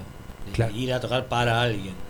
Que está buenísimo, el lugar es, es impresionante, todo. Pero otra cosa, o sea, es mi primer Luna Park eh, siendo parte de una banda. Eso es, es, otra, es otra cuestión. o ¿Se vive distinto? Sí, totalmente. A mí me pasó personalmente que eh, en el ensayo, eh, medio como que, que con esto de ver, ver a todos ellos, vernos nosotros, y ver ese escenario y, y mirar para todos lados y ver a todos los que estamos en el ensayo eh, a cinco cuadras de la casa de mi vieja ensayamos. Entonces, eso te moviliza mucho, porque si, si eso no te da emoción, no te da emoción nada. Luna Park es uno de los lugares eh, míticos de acá Argentina. Más que ahí, no sé, o sea, tenés estadios más de ahí. Eh, entonces es como, es terrible, se te, o sea, vibra todo por dentro. Y después te puede pasar que toques con alguien. eh, a mí después me pasó que, bueno, por suerte me invitó Siriaco a tocar un tema. la banda está buenísima, suena de la hostia. El momento es terrible, pero no se compara a estar tocando con tu banda. Es, otra, es otro plano, otra historia, no tiene absolutamente nada que ver. Así que sí, lo vivís, eh, lo vivís por todos lados. No hay- Ahora, esa, esa, esa adrenalina, eso que te vibra por dentro, todo eso, ¿cómo lo, cómo lo llevas arriba del escenario y que no te lleve a pifiar, ponele? A decir, bueno, le, le pifio un acorde, le pifio soplo de... de- o, o- le pifio a un cod, no sé. Yo creo que viene por el lado que te decía hoy, que, que yo lo sentí primero que nos divertimos mucho adent- arriba del escenario y después que tocamos como naturalmente, como, como dice Mauri, que somos de ahí. Yo también sentí eso, que somos de ahí. Y, o sea, no, yo y creo que todos, no sentimos la presión de estar tocando en el Luna Park. Más allá de que sí que pasó y que fue hermoso y que es algo pero tremendamente lindo e importante, creo que no, sentimos la presión de tocar en el Luna Park. Creo que fue más la emoción de ver, eh, que digo, que por ahí lo que nos podía hacer pifiar era la emoción de ver a la gente que siempre va agitando ahí abajo, o, la flaca con los pies en la platea y mi suegra, y, y mis compañeros de laburo, que le mando un abrazo. Eh, creo que eso mm, era más eh, propenso a hacerte pifiar, pero no la presión de estar tocando en el lugar. No, no, las emociones, decía yo. ¿Cómo haces que las emociones esas, cómo haces para encapsularlas y que no te lleven a pifiar? Eh, creo que fue más la diversión, ma- fue más fuerte. Ahora que estás diciendo esto, se me viene esta idea a la cabeza, que me pasa siempre, y me parece como que le encontré el nombre ahora, que nosotros en vivo, sin decirlo, nos contenemos, todos, ¿eh? Los ocho tenemos Sí, una contención, pro- un scrum musical ahí. Entonces me parece que no sentimos esos, ese nervio, porque sabemos que tenemos siete de respaldo al costado. Sí, a mí, me- a mí me pasó un poco que se me acalambró un poquito la mano de la tensitud, de la tensión, Tensitud, sí. de la tensión que, que, que- que yo tenía contenida, por eso lo del click también decía. Pero es que yo, es como dice Lucas, eh, eh, terminas olvidándote dónde está y es natural. Porque es lo que hacemos hace 10 años, entonces es súper natural. Es literal cuando alguien que, tiene una profesión y llega a su laburo y se sienta en la silla o no, o hace lo que tiene que hacer, lo toma natural y para mí pasó eso. Porque realmente nos equivocamos más en los ensayos o en otros shows que el otro día. Eh, por lo menos de mi parte y lo que escuché de los chicos también, eh, yo lo tomé así, súper natural. A medida que fueron pasando los temas, te vas relajando un poco más, ¿no? Obvio. Juli. Sí, lo mismo, yo vi que la estaban pasando todos muy bien. eh, qué sé yo, lo veía a Mauri, porque a mí me tocó esta vez estar en la otra punta. Y arriba, alto. Y arriba, en- arriba la tarima, con, los, con estas dos bestias. Y lo miraba a Mauri y lo buscaba, viste, le hacía seña para, para esa complicidad que tenemos a Toli. Y, a- y abajo lo tenía a Juan y a Santi. Y Santi estaba prendido fuego mal rockeándola ahí y, y Santi es un pibe muy tranqui, ¿viste? Mechi me dijo, Santi bailó. Claro, claro, bueno. Santi bailaba. Y me pasó esa, ¿viste?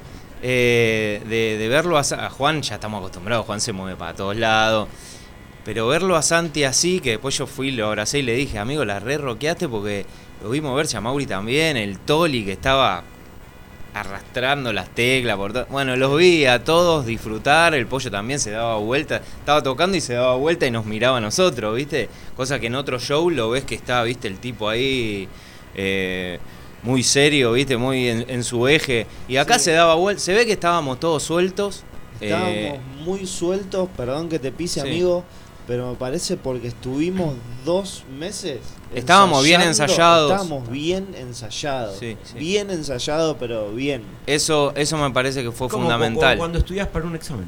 Es, es casi la misma comparación. Estudias durante dos meses te va a ir mejor que si estudias un día antes. Sí, fue fundamental también para que lo, lo disfrutemos de esa manera, de, de poder, eh, por ahí en ese momento de estar tocando, irse de lo que estás haciendo, porque ya estaba medio automatizado de- de- del ensayo, entonces te podía permitir mirar afuera, mirar abajo al escenario, a, a la, a la gente, mirarnos entre nosotros y cagarnos de risa, o sea, para mí fue Y increíble. después todas las cosas que fuimos viendo y fueron llegando, post-show, o sea, el domingo. Pará, pará, pará. Vamos a hacer así. Vamos a escuchar. vamos ¿no? a escuchar una Como canción. siempre. Vamos a escuchar Entre tus sueños. Sí, porque hoy no hay música, Nico, en vivo. Ah, bueno, pero hay Pero músicos en vivo. Le mandamos un saludo a Dani que no pudo venir, que está a punto de ser papá. A Santi. A Santi también y a Juan. Al Eh, Toli. Toli, al Toli, Chili. al Chili. Pero bueno, Martín, que nos está escuchando, que me mandó un mensaje que no lo voy a leer. un abrazo grande a- al Dani que está ahí, eh, está esperando el nacimiento de su hijo eh, y de, de nuestro sobrino. De, de todos so- vamos a ser todos tíos, más lo allá de, de a Mau. Eh, así que nada, contentos. Por eso no, no pudo venir hoy, así que le mandamos Vamos, vamos a escuchar Entre tus sueños y ahora seguimos. De sobrevivir en este punto final donde se sufre constante para llevar esta cruz, para aguantar el dolor de un cielo eterno brillante. Va juntando tus desechos te marca el caminar para saber dónde estás, dónde quedó la canción. Misterio guardan tus viajes, la oscuridad te enseñó, te hizo ver la traición y a las personas que valen.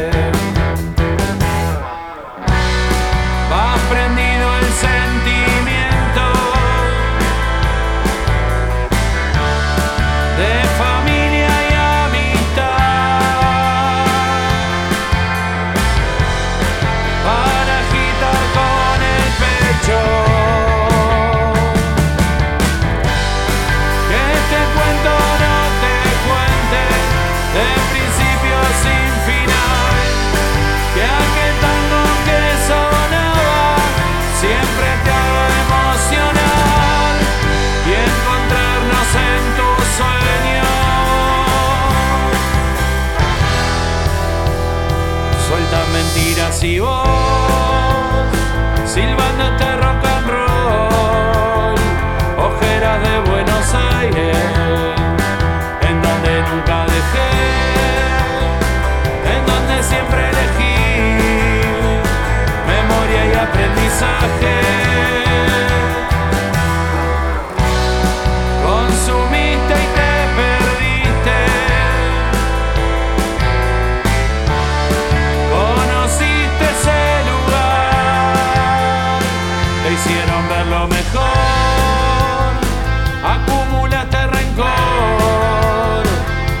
eso quiero contarte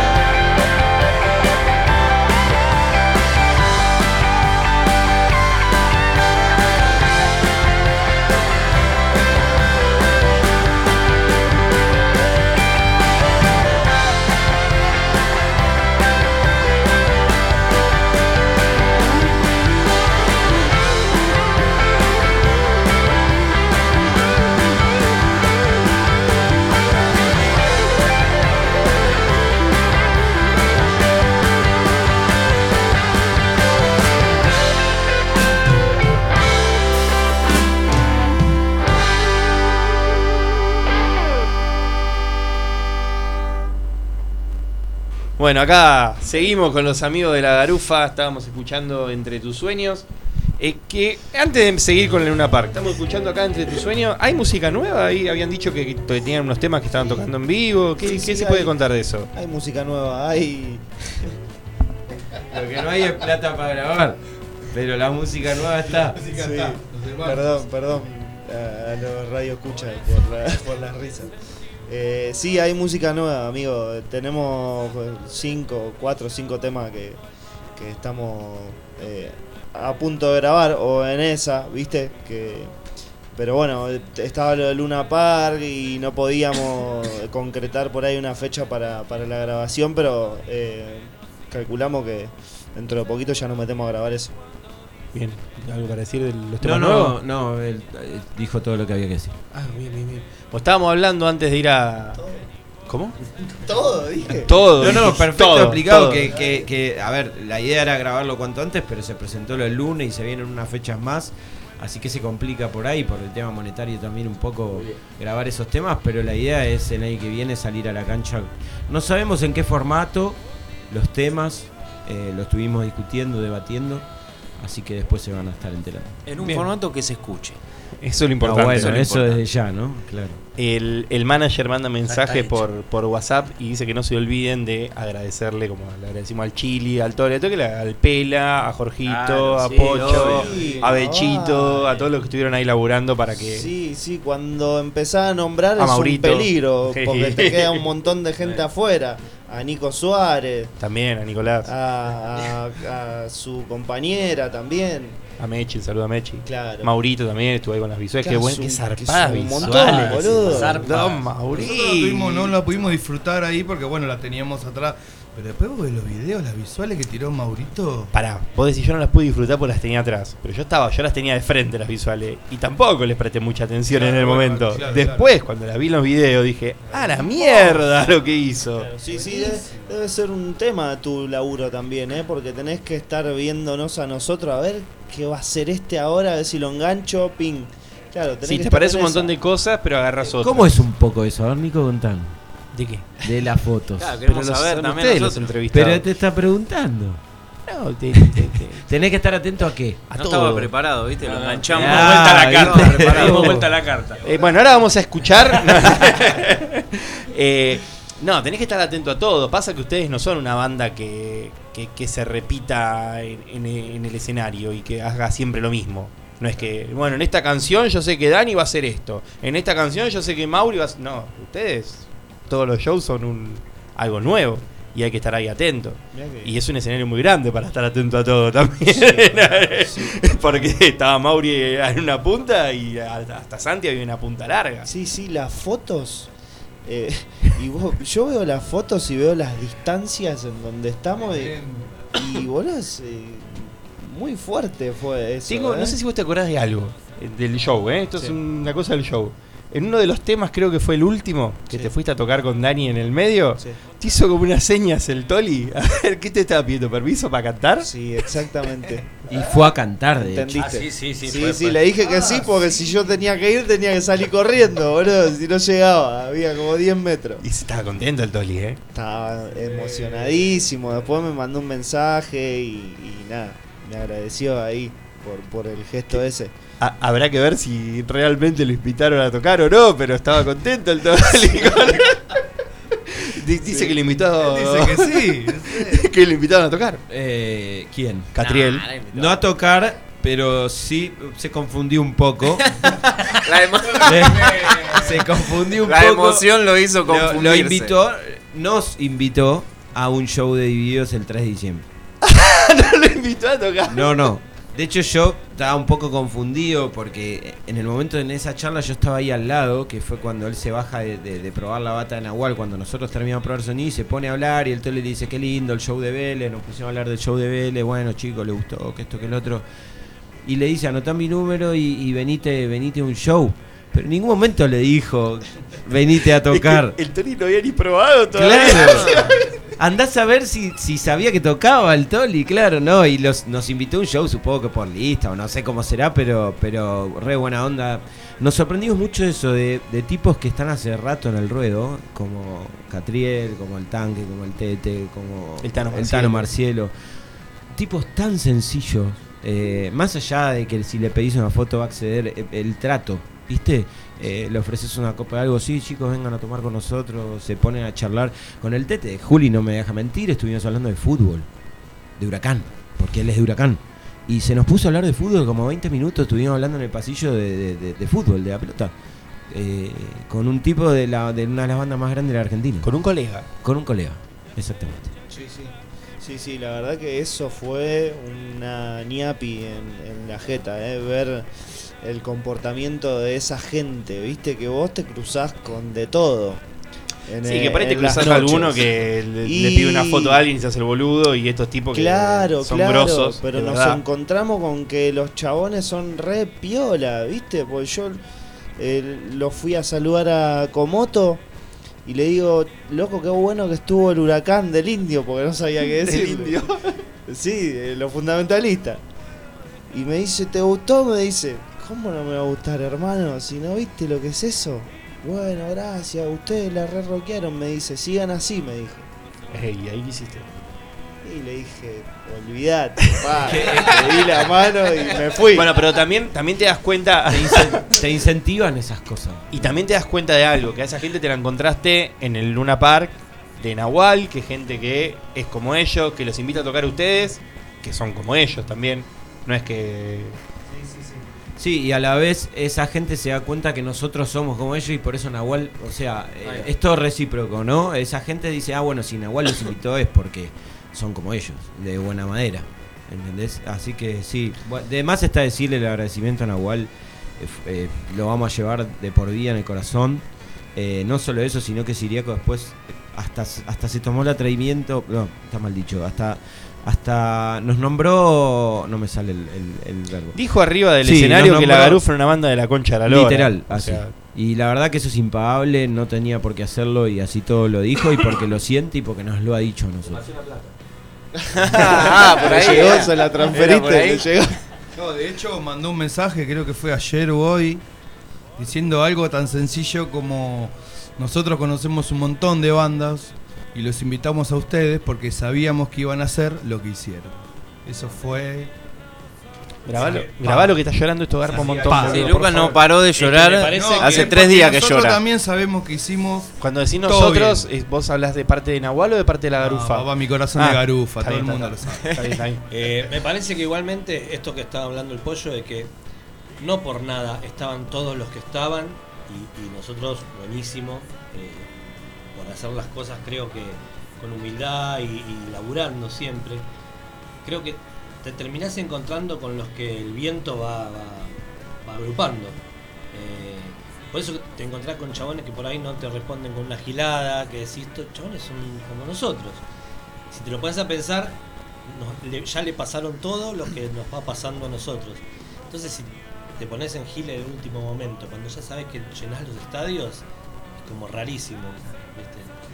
Fíjate lo que seguís diciendo, eso de que el viento los, los- los va como amontonando.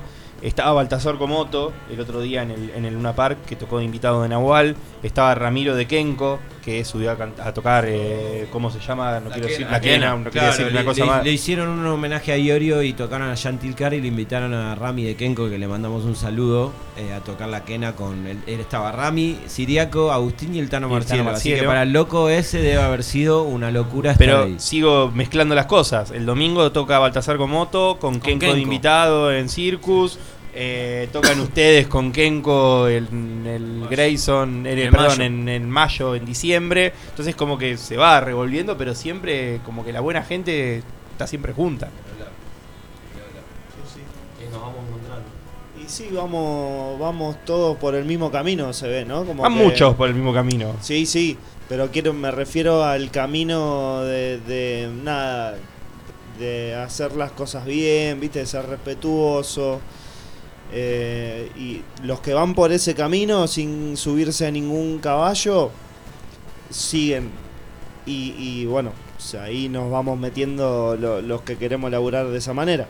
A mí me llamó la atención ver muchos músicos en el, en el show de, de ustedes y de Nahual viendo eh, los shows. Eh, yo iba eh, por el campo a hacerle foto a ustedes, estaba Julito de Divina Argentina ahí saltando como un fanático más de la banda. Y de hecho en la platea estaba la gente de la condena de la Caín. gente de la condena de Caín, los chicos de Rito estaban ahí prendidos mandando buena onda. O sea, había es un que montón tiene de- que ser así, es como una comunión que se necesita para que todo esto funcione, porque las bandas no llegan solas. Eh, uno a veces como público piensa que sí, pero realmente es todo lo contrario. Sin el apoyo de, como decimos siempre, que vos vayas al show de un colega, es súper importante. Y no por, ah, me voy a mostrar porque yo soy de otra banda y vengo con la remera. Por ahí sí, llevas tu remera porque es tu banda y, y querés, pero no es por el hecho de que todos te vean ahí, por, sino es una, una muestra de agradecimiento al colega tuyo que la está peleando igual que vos. Y, y es como vos decís, y el de Kenko se junta con el de el Camello y los Camellos con nosotros en La Plata y nos invitan a nosotros y por ahí después a Kenko porque van a tocar con ellos y les van a caer re bien. Y Komoto ahora toca con, con Ramiro, que lo conocí el otro día en el Luna Park. Bueno, todo lo como dice Jason, el viento lleva siempre para buenos. Y tiene que ver también con la clase de gente que son. Porque no, no se juntan porque el viento lo juntó, se juntan porque Ah, son buena gente y, y hay buena onda, y hay- de verdad, sincero. Y, y bueno, es la que va, es esa, ¿viste? Cuando, cuando, cuando pasa eso, eh, pasan todas estas cosas que, que nos pasaron a nosotros el sábado. A eso lo que yo decía, lo del viento, de que van juntando, eh, va juntando en realidad más que las bandas ese tipo de personalidad. La buena, la buena gente, eh, la buena gente. Es eso. Tam- podés hacer las cosas bien, como decía Mauri, también de la manera de trabajar, que somos en todas estas bandas que venimos nombrando, muy parecidos en, en la forma de laburo. Pero cuando nos juntamos, eh, se nota que hay buena onda de verdad, eh, la pasamos bien entre todos, eh, y eso creo que es, es clave también. Bien, recién decíamos que van a tocar en el mayo con Kenko. ¿Cuándo es eso? Vendan esa fecha. Eh, sábado 2 de diciembre. Kenko. Mayo, Kenko y los amigos de Sobal Camello. Tommy, Pevi, todos. Ya está todo entradas a la venta. Sí, la última fecha del año. Así que para los que se quedaron afuera del Luna y los que se quedaron manija, eh, 2 de diciembre en el Club eh, Mayo de Luis Guillón. Eh, una, todo autogestivo, una producción independiente, eh, con escenografía, con luces. Vienen los amigos de La Plata y Ciudad Camello, los amigos de Kenko de Lanús. Ya pueden entrar al Instagram de la garufa, arroba la garufa guion bajo rock and roll. Y consiguen uno, dos o hasta cuatro tickets. Pueden comprar. Pueden comprar 10 si quieren. Sí, 10 si quieren también, pero bueno, tienen tres opciones para, para comprar eh, los tickets que tengo entendido que están bastante económicos. Bueno, es una fecha con, con barra, con cerveza también, con, Y- con precios económicos, así que... Fecha apta para todo público. Fecha apta para todo público también, sí, Va a haber un invitado importante. también. Listo. Mira, yo no Ya sabía eso. Tomá, Mirá, ahí la Tomás mirá la que- habló, dijo eso y se sacó, mirá el, la que sacó. sacó el micrófono aparte y se lo alejó para no decir nada más. Sí, sí. Che, a ver, sin repetir y sin soplar, empezando por acá, por mi izquierda, con una palabra o con una frase, definime Luna Park, lo que pasó en Luna Park. Mágico. Una sola, ¿eh? Extra normal. Fue muy tuyo eso. Histórico. Hermoso. Orgásmico. Oh. Sí, eso fue muy tuyo. Eso fue muy tuyo. Sí, sí. Bueno, bien. Para vos, Uh, desde tu lado, Siempre te, te enganchamos. Sí, flojo. Está flojo. una palabra, ¿eh? Una palabra espectacular. Ahí va, perfecto. Sí, espectacular. Desde mi lado, o sea, de mi lado yo no hice nada, o sea, desde mi lado. o sea, de No, acá bueno, usted, pero, pero desde el grupo de trabajo y como espectador, digo. Como No, espectacular estuvo. Una experiencia hermosa. Una experiencia hermosa. Si no hubieras hecho nada, no podríamos ver lo que pasó. Sí, hay un montón de videos. che, y si tuviesen que, si ahora les dicen, vuelven a tocar el sábado que viene en el Luna Park, ¿no? Suponete, te dicen, che, el sábado que viene tocan en el Luna Park. Yo tengo hacen final- exactamente el lo final de mismo. bochas. No. ¿Hacen exactamente lo mismo o hay algo que dirían, no, ahora que ya sé cómo es el Luna Park, esto lo hago de otra forma? No, creo que iríamos de la misma manera a disfrutar todo como lo hacemos cada noche que toca la garufa. Mm, No, no, no, yo no cambiaría Igual nada. nos pasa en todos los lugares. Sí, sí, no solo en Luna Park. Sí, digamos, obviamente es una bestia el Luna Park. Pero así vayamos a tocar a cualquier lugar, yo creo que la emoción que vivimos es la misma. Salimos con los coches eh, dándole a la bocina como si nos estuviéramos yendo a River, literal. Eh, y creo que está buenísimo también, pero lo vivimos de verdad. No es que nos hacemos la fiesta para, para subirla. Sube natural y creo que va, creo que hablo por todos. Lo sentimos así. Sí, em, tuvimos, fíjate, hasta hace un rato hablaba Mauri de, de cómo nos manejábamos y demás. Tuvimos hasta en el detalle de dejar el camarín en perfectas condiciones y era un desastre. Pero no, ¿A qué- a se llama dejar en no, perfectas eh, un limpiarlo absolutamente todo. Acá el Kia, el amigo Juli, se, se puso las pilas y con otros compañeros y limpiaron el camarín que hasta los mozos de Luna Park. Ah, vos no lo limpiaste. No, yo no estaba en otro lado. Eh, perdón amigos. Pero hasta, hasta los mozos que estaban ahí atendiendo a las bandas en el Luna Park eh, nos agradecieron porque en dos, tres años, así le dijo la moza a Martín, al manager, no nunca habían dejado en condiciones el camarín como lo dejamos nosotros. Y no, igual no fue porque era el Luna Park. Lo hacemos No, no, lo hacemos siempre, O claro. sea, en todo lado donde vamos que hay un camarín, eh, digamos, apto para nosotros, un lugar bien, bien que, cómodo, digamos, eh, porque hay lugares que ni- no tienen, o tienen algún pasillo o algo. eh, siempre lo, lo dejamos, o sea, tiramos Como la lo recibiste. Sí, tiramos la basura, or- ordenamos lo que más se puede para no dejar, porque la hay gente que trabaja y hay que respetar también el trabajo. Y bueno, me parece que es la manera. Es Bien. esa. Sí, sí, es la, es la manera de que, de que pases por un lugar y te recuerden bien. Claro. O sea, che, ¿y qué- ¿quién estuvo acá? La garufa. Oh, mirá qué piola los pibes, loco. Tiraron las botellas en una, en una tacho. Y de hecho tenían un camarín con un cartelito que decía Sí, la garufa con hermoso. la fecha. ¿Quién se lo llevó el cartelito? Yo lo tengo Yo lloré cuando lo vi. Lo ¿También? tengo yo pegado en, el, en la puerta de mi habitación.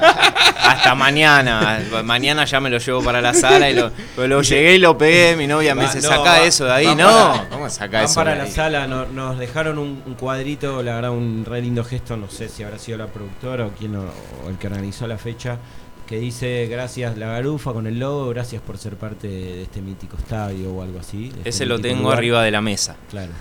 Y se los quedó Julio. Como, como músicos, ahora en serio, ¿alguna vez soñaron con tocar en Luna Park o era algo que ni siquiera lo soñaban?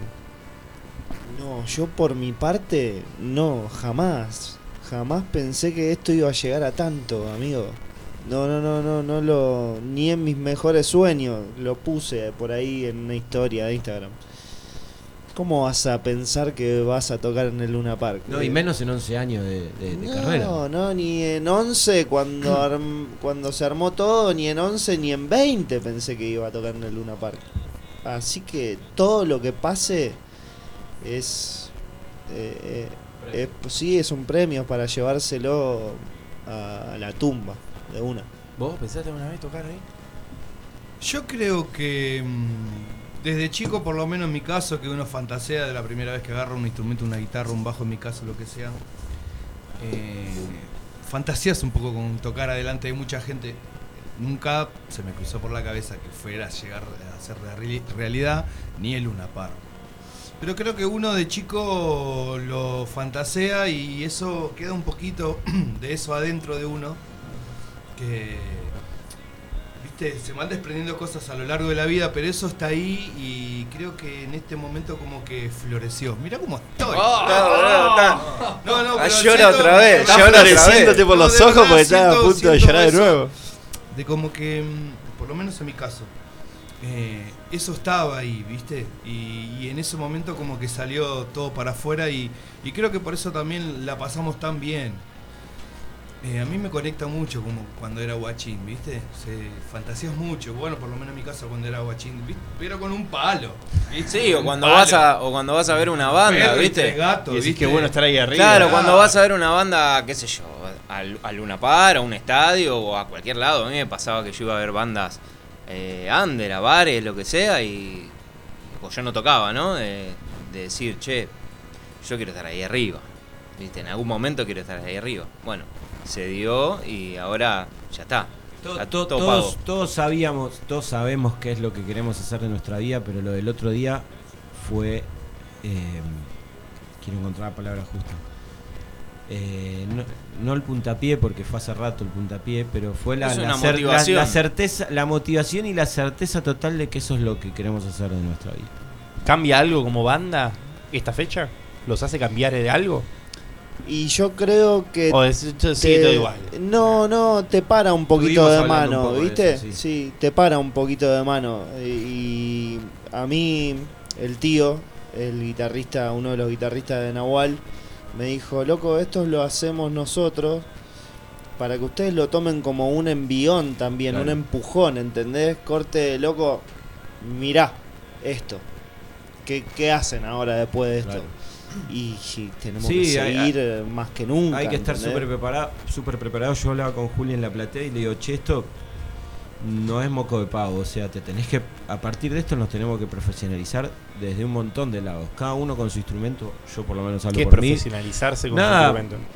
Yo por lo menos hablo por mí, de que yo quiero eh, tocar mucho más relajado. Está bien, el otro día fue algo particular, ¿no? Pero eh, eh, tener mucho más conocimiento desde del instrumento para subir mucho más relajado un escenario, desde mi lado, por ahí los chicos ya, ya Pero lo perdón, tienen. yo no entiendo nada. ¿Qué sería eso? ¿Cómo, cómo se logra eso? ¿Qué, Sí, qué se eso hace con con trabajo, con, con, Con instrumento, Sí, el- con horas sí, con horas de culo, de, si querés no, no vayas a un profesor, No, no, pero tu ponete casa, con los para palillos. practicar. Exacto, relajar mucho más el, el cuerpo para tocar, eh, eh, nada, profesionalizarte en cuanto a hacer una inversión en vos, eh, en cuanto a empezar a no a tocar distinto, vamos a seguir tocando igual, pero sí, por ejemplo, y bueno, eh, por más de que haya lugares que no se puede ir a tocar con monitoreo o con linear y tratar de en la sala empezar a cambiar las cosas para poder hacerlo. Eh, eso a mí me, me- me- por la fecha del otro día me hizo un clic en eso, en tratar de, bueno, como grupo vamos a profesionalizarnos más porque es necesario. Sí, lo, lo que tiene eh, esto de profesionalizarse también todo el tiempo es que eh, necesitas de una moneda, ¿viste? De un apoyo económico importante, porque vos te vas a comprar un equipo de Inier y no te sale 50 lucas. Sí, me olvidé aclarar esa parte, claro. eh, es la idea, después de que eh, cuánto tiempo nos va a llevar a hacerlo, no, no sabemos. Ah, bueno, pero tenés la idea, aunque Pero sea. la idea está en la cabeza y por ahí antes ni lo pensabas, ¿viste? Entonces, eh, bueno, eh, quizás desde ciertos lados, Jason, que tiene más ruedo en el, camino que nosotros, va a saber decirlo mejor, pero yo sentí eso. Sí, por ahí, más que nada, lo que también profesionalizarse es eh, cuando después, después de tocar un tiempo un instrumento te das cuenta que es, es un bajón igual a veces. Te das cuenta que, un, que tal instrumento sí suena mejor que otro. Cuando te das cuenta de eso, po- posta es una locura para la cabeza, se te estalla la cabeza porque decís, a, mí, a mi forma de pensar, me, encantaría decir, me lo hago yo el instrumento y suena buenísimo. Y no, hay instrumentos que están en otra línea, equipos que están en otra línea. Entonces, después de que vas, de, que sos pibe y vas a ver miles de recitales y te compraste tu primer instrumento, en mi caso una la primera trompeta, yo pensé que era una locura mi primera trompeta, era una Selmer Bundy, no me olvido más, eh, con la cual tocaba en una banda de un colegio. Eh, y claro, Y en para vos era tope gama. esa que la era podía locura. Y mi profesor y el director, que era también trompetista, eh, tenía una Selmer París. Y yo solo sabía de nombres. Claro, cuando la toqué, dije, no, hay otro mundo. Y, y- y pasa con todo, con los INIAR, con, con los instrumentos. Y entonces vos después tocas distinto por el instrumento que tenés. Y es otro paso más. Entonces está bueno, vas, vas eh, buscando ese sonido que tanto te gustó cuando eras un pibe y no entendías por qué pasaba. Después de un, de un tramo entendés por qué pasa. Bueno, eh, acá siendo ya 6 menos 5, estamos ya llegando al, al final del programa. El programa se llama Que corra la voz. Con el pollo tenemos un- una costumbre a todos los invitados que vienen, es preguntarles, no se van a salvar ustedes cuatro, va a ser una pregunta por separado. Pará, cinco pollo también. No, el pollo ya la respondió lo que Ah. pasa, no la va a volver a responder y aparte no lo vamos a dejar hablar más al pollo. Eh, van a tener que cada uno de ustedes decirme un mensaje, algo que les gustaría hacer correr, o sea, que vos les gustaría hacer correr a ustedes. ¿Qué mensaje les gustaría dejar para el ¿Yo? que está escuchando? Sí, los cuatro. Yo le diría a toda la gente que está escuchando que persigan los sueños, que con laburo, con dedicación, todo llega, loco. Y llega, posta. Bien. Sí. No vale decir lo mismo. Eh, no, no, aunque estuvo bueno. y estaría bueno robarlo. Eh, porque es así, boludo. Eh, Uno siempre tiene que, que, que seguir lo que le gusta y, y su pasión y, y su, y su amor. Pero yo digo otra cosa.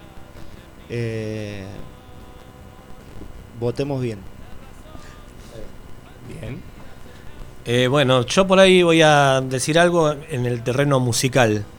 Eh, que estaría bueno que cada persona se encuentre musicalmente. Por fuera de lo que por ahí el, el- el medio te quiere hacer escuchar. A veces hay un momento que decís, esto es lo que me gusta y esto es lo que soy musicalmente. Así lo escuches o toques. Eso. Y cierra. ¿Puedo no decir nada? No. ¿Eh? Ya dijimos No. todo. Y boludo, pero ahora qué digo yo, dijeron ¿Te tenés todo lo mejor. Dijeron todo lo mejor. Bueno, yo le voy a decir a la gente que está escuchando que venga a ver a la garufa, que venga a ver- que vaya a ver a Nahual, que vaya a ver a todas estas bandas que estuvimos nombrando. eh, porque son lo, lo que está hoy y lo que viene en el rock, porque muchos dicen que el rock está muerto, que el rock ya no se escucha más. Y bueno, nos cansamos de escuchar todo eso. Y bueno, ahí est- están ahí, estamos, estamos ahí, así que empiecen a investigar y que vengan a ver. Bueno, bien. Eh, vamos a devolverle el micrófono al pollo nomás para hacer el cierre, ahora a hablar. Eh, Ahora sí, ya está. Yo de mi parte les quiero agradecer por a- porque hayan venido acá después de esta fecha hermosa que tuvieron, que la rompieron arriba del escenario del Luna Park, que nos hayan hecho... Porque tienen algo también, usted ahora soy yo el que habla, tienen algo ustedes como, como banda y como grupo humano, que es que hacen partícipe a todos los que trabajan con ustedes. Y hablo por mí, hablo por el Pela, por Maurito, por Jorgito, por todos, por Mechi. Sí, y no- no Mechi, solo- perdón, Mechi en un momento me dijo, eh, estoy emocionado, tengo ganas de llorar yo acá arriba del escenario, así que no me quiero imaginar lo que deben estar pasando los pibes. No, que está bueno, está buenísimo, buenísimo el mensaje que das y lo que decís, porque no es que los hacemos partícipes desde el laburo solamente. No, no, no, ¿Entendés? no. Eh, desde un chiste, desde una risa, desde una, una charla profunda con, con el pela o con vos o, co- o con lo que sea, así que está bárbaro eso que decís. Así que nada, Pollo, te, te dejamos el cierre Bueno, del programa. ahora vuelvo de este lado. Dale. Eh, nada, 6 de la tarde, un minuto falta para las 6 de la tarde. Recuerden, va a seguir lloviendo lamentablemente hasta mañana, la puta madre. Pero bueno, eh, lo que pasa es que las plantitas necesitan sol, ¿viste?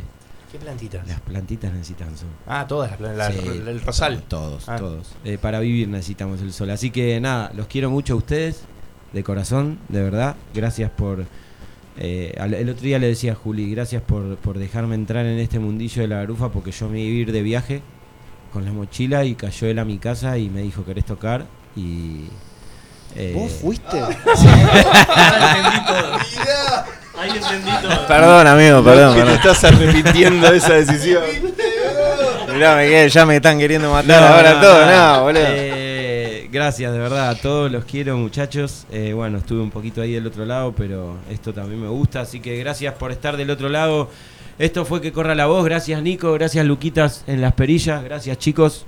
Eh, antes del 2 de diciembre, la Garufa se presenta en el Teatro Municipal de Lomas el 11 de noviembre, en, dentro de dos sábados. Así que estén atentos, entrada libre y gratuita. Pueden venir con toda la familia. Nos vemos el martes que viene, Nico. El martes que viene nos vemos. Abrazo grande para todos. Eh, nada, nos vemos con que corra la voz el próximo martes. Gracias, Lucky. Gracias, chicos. Chau, chau.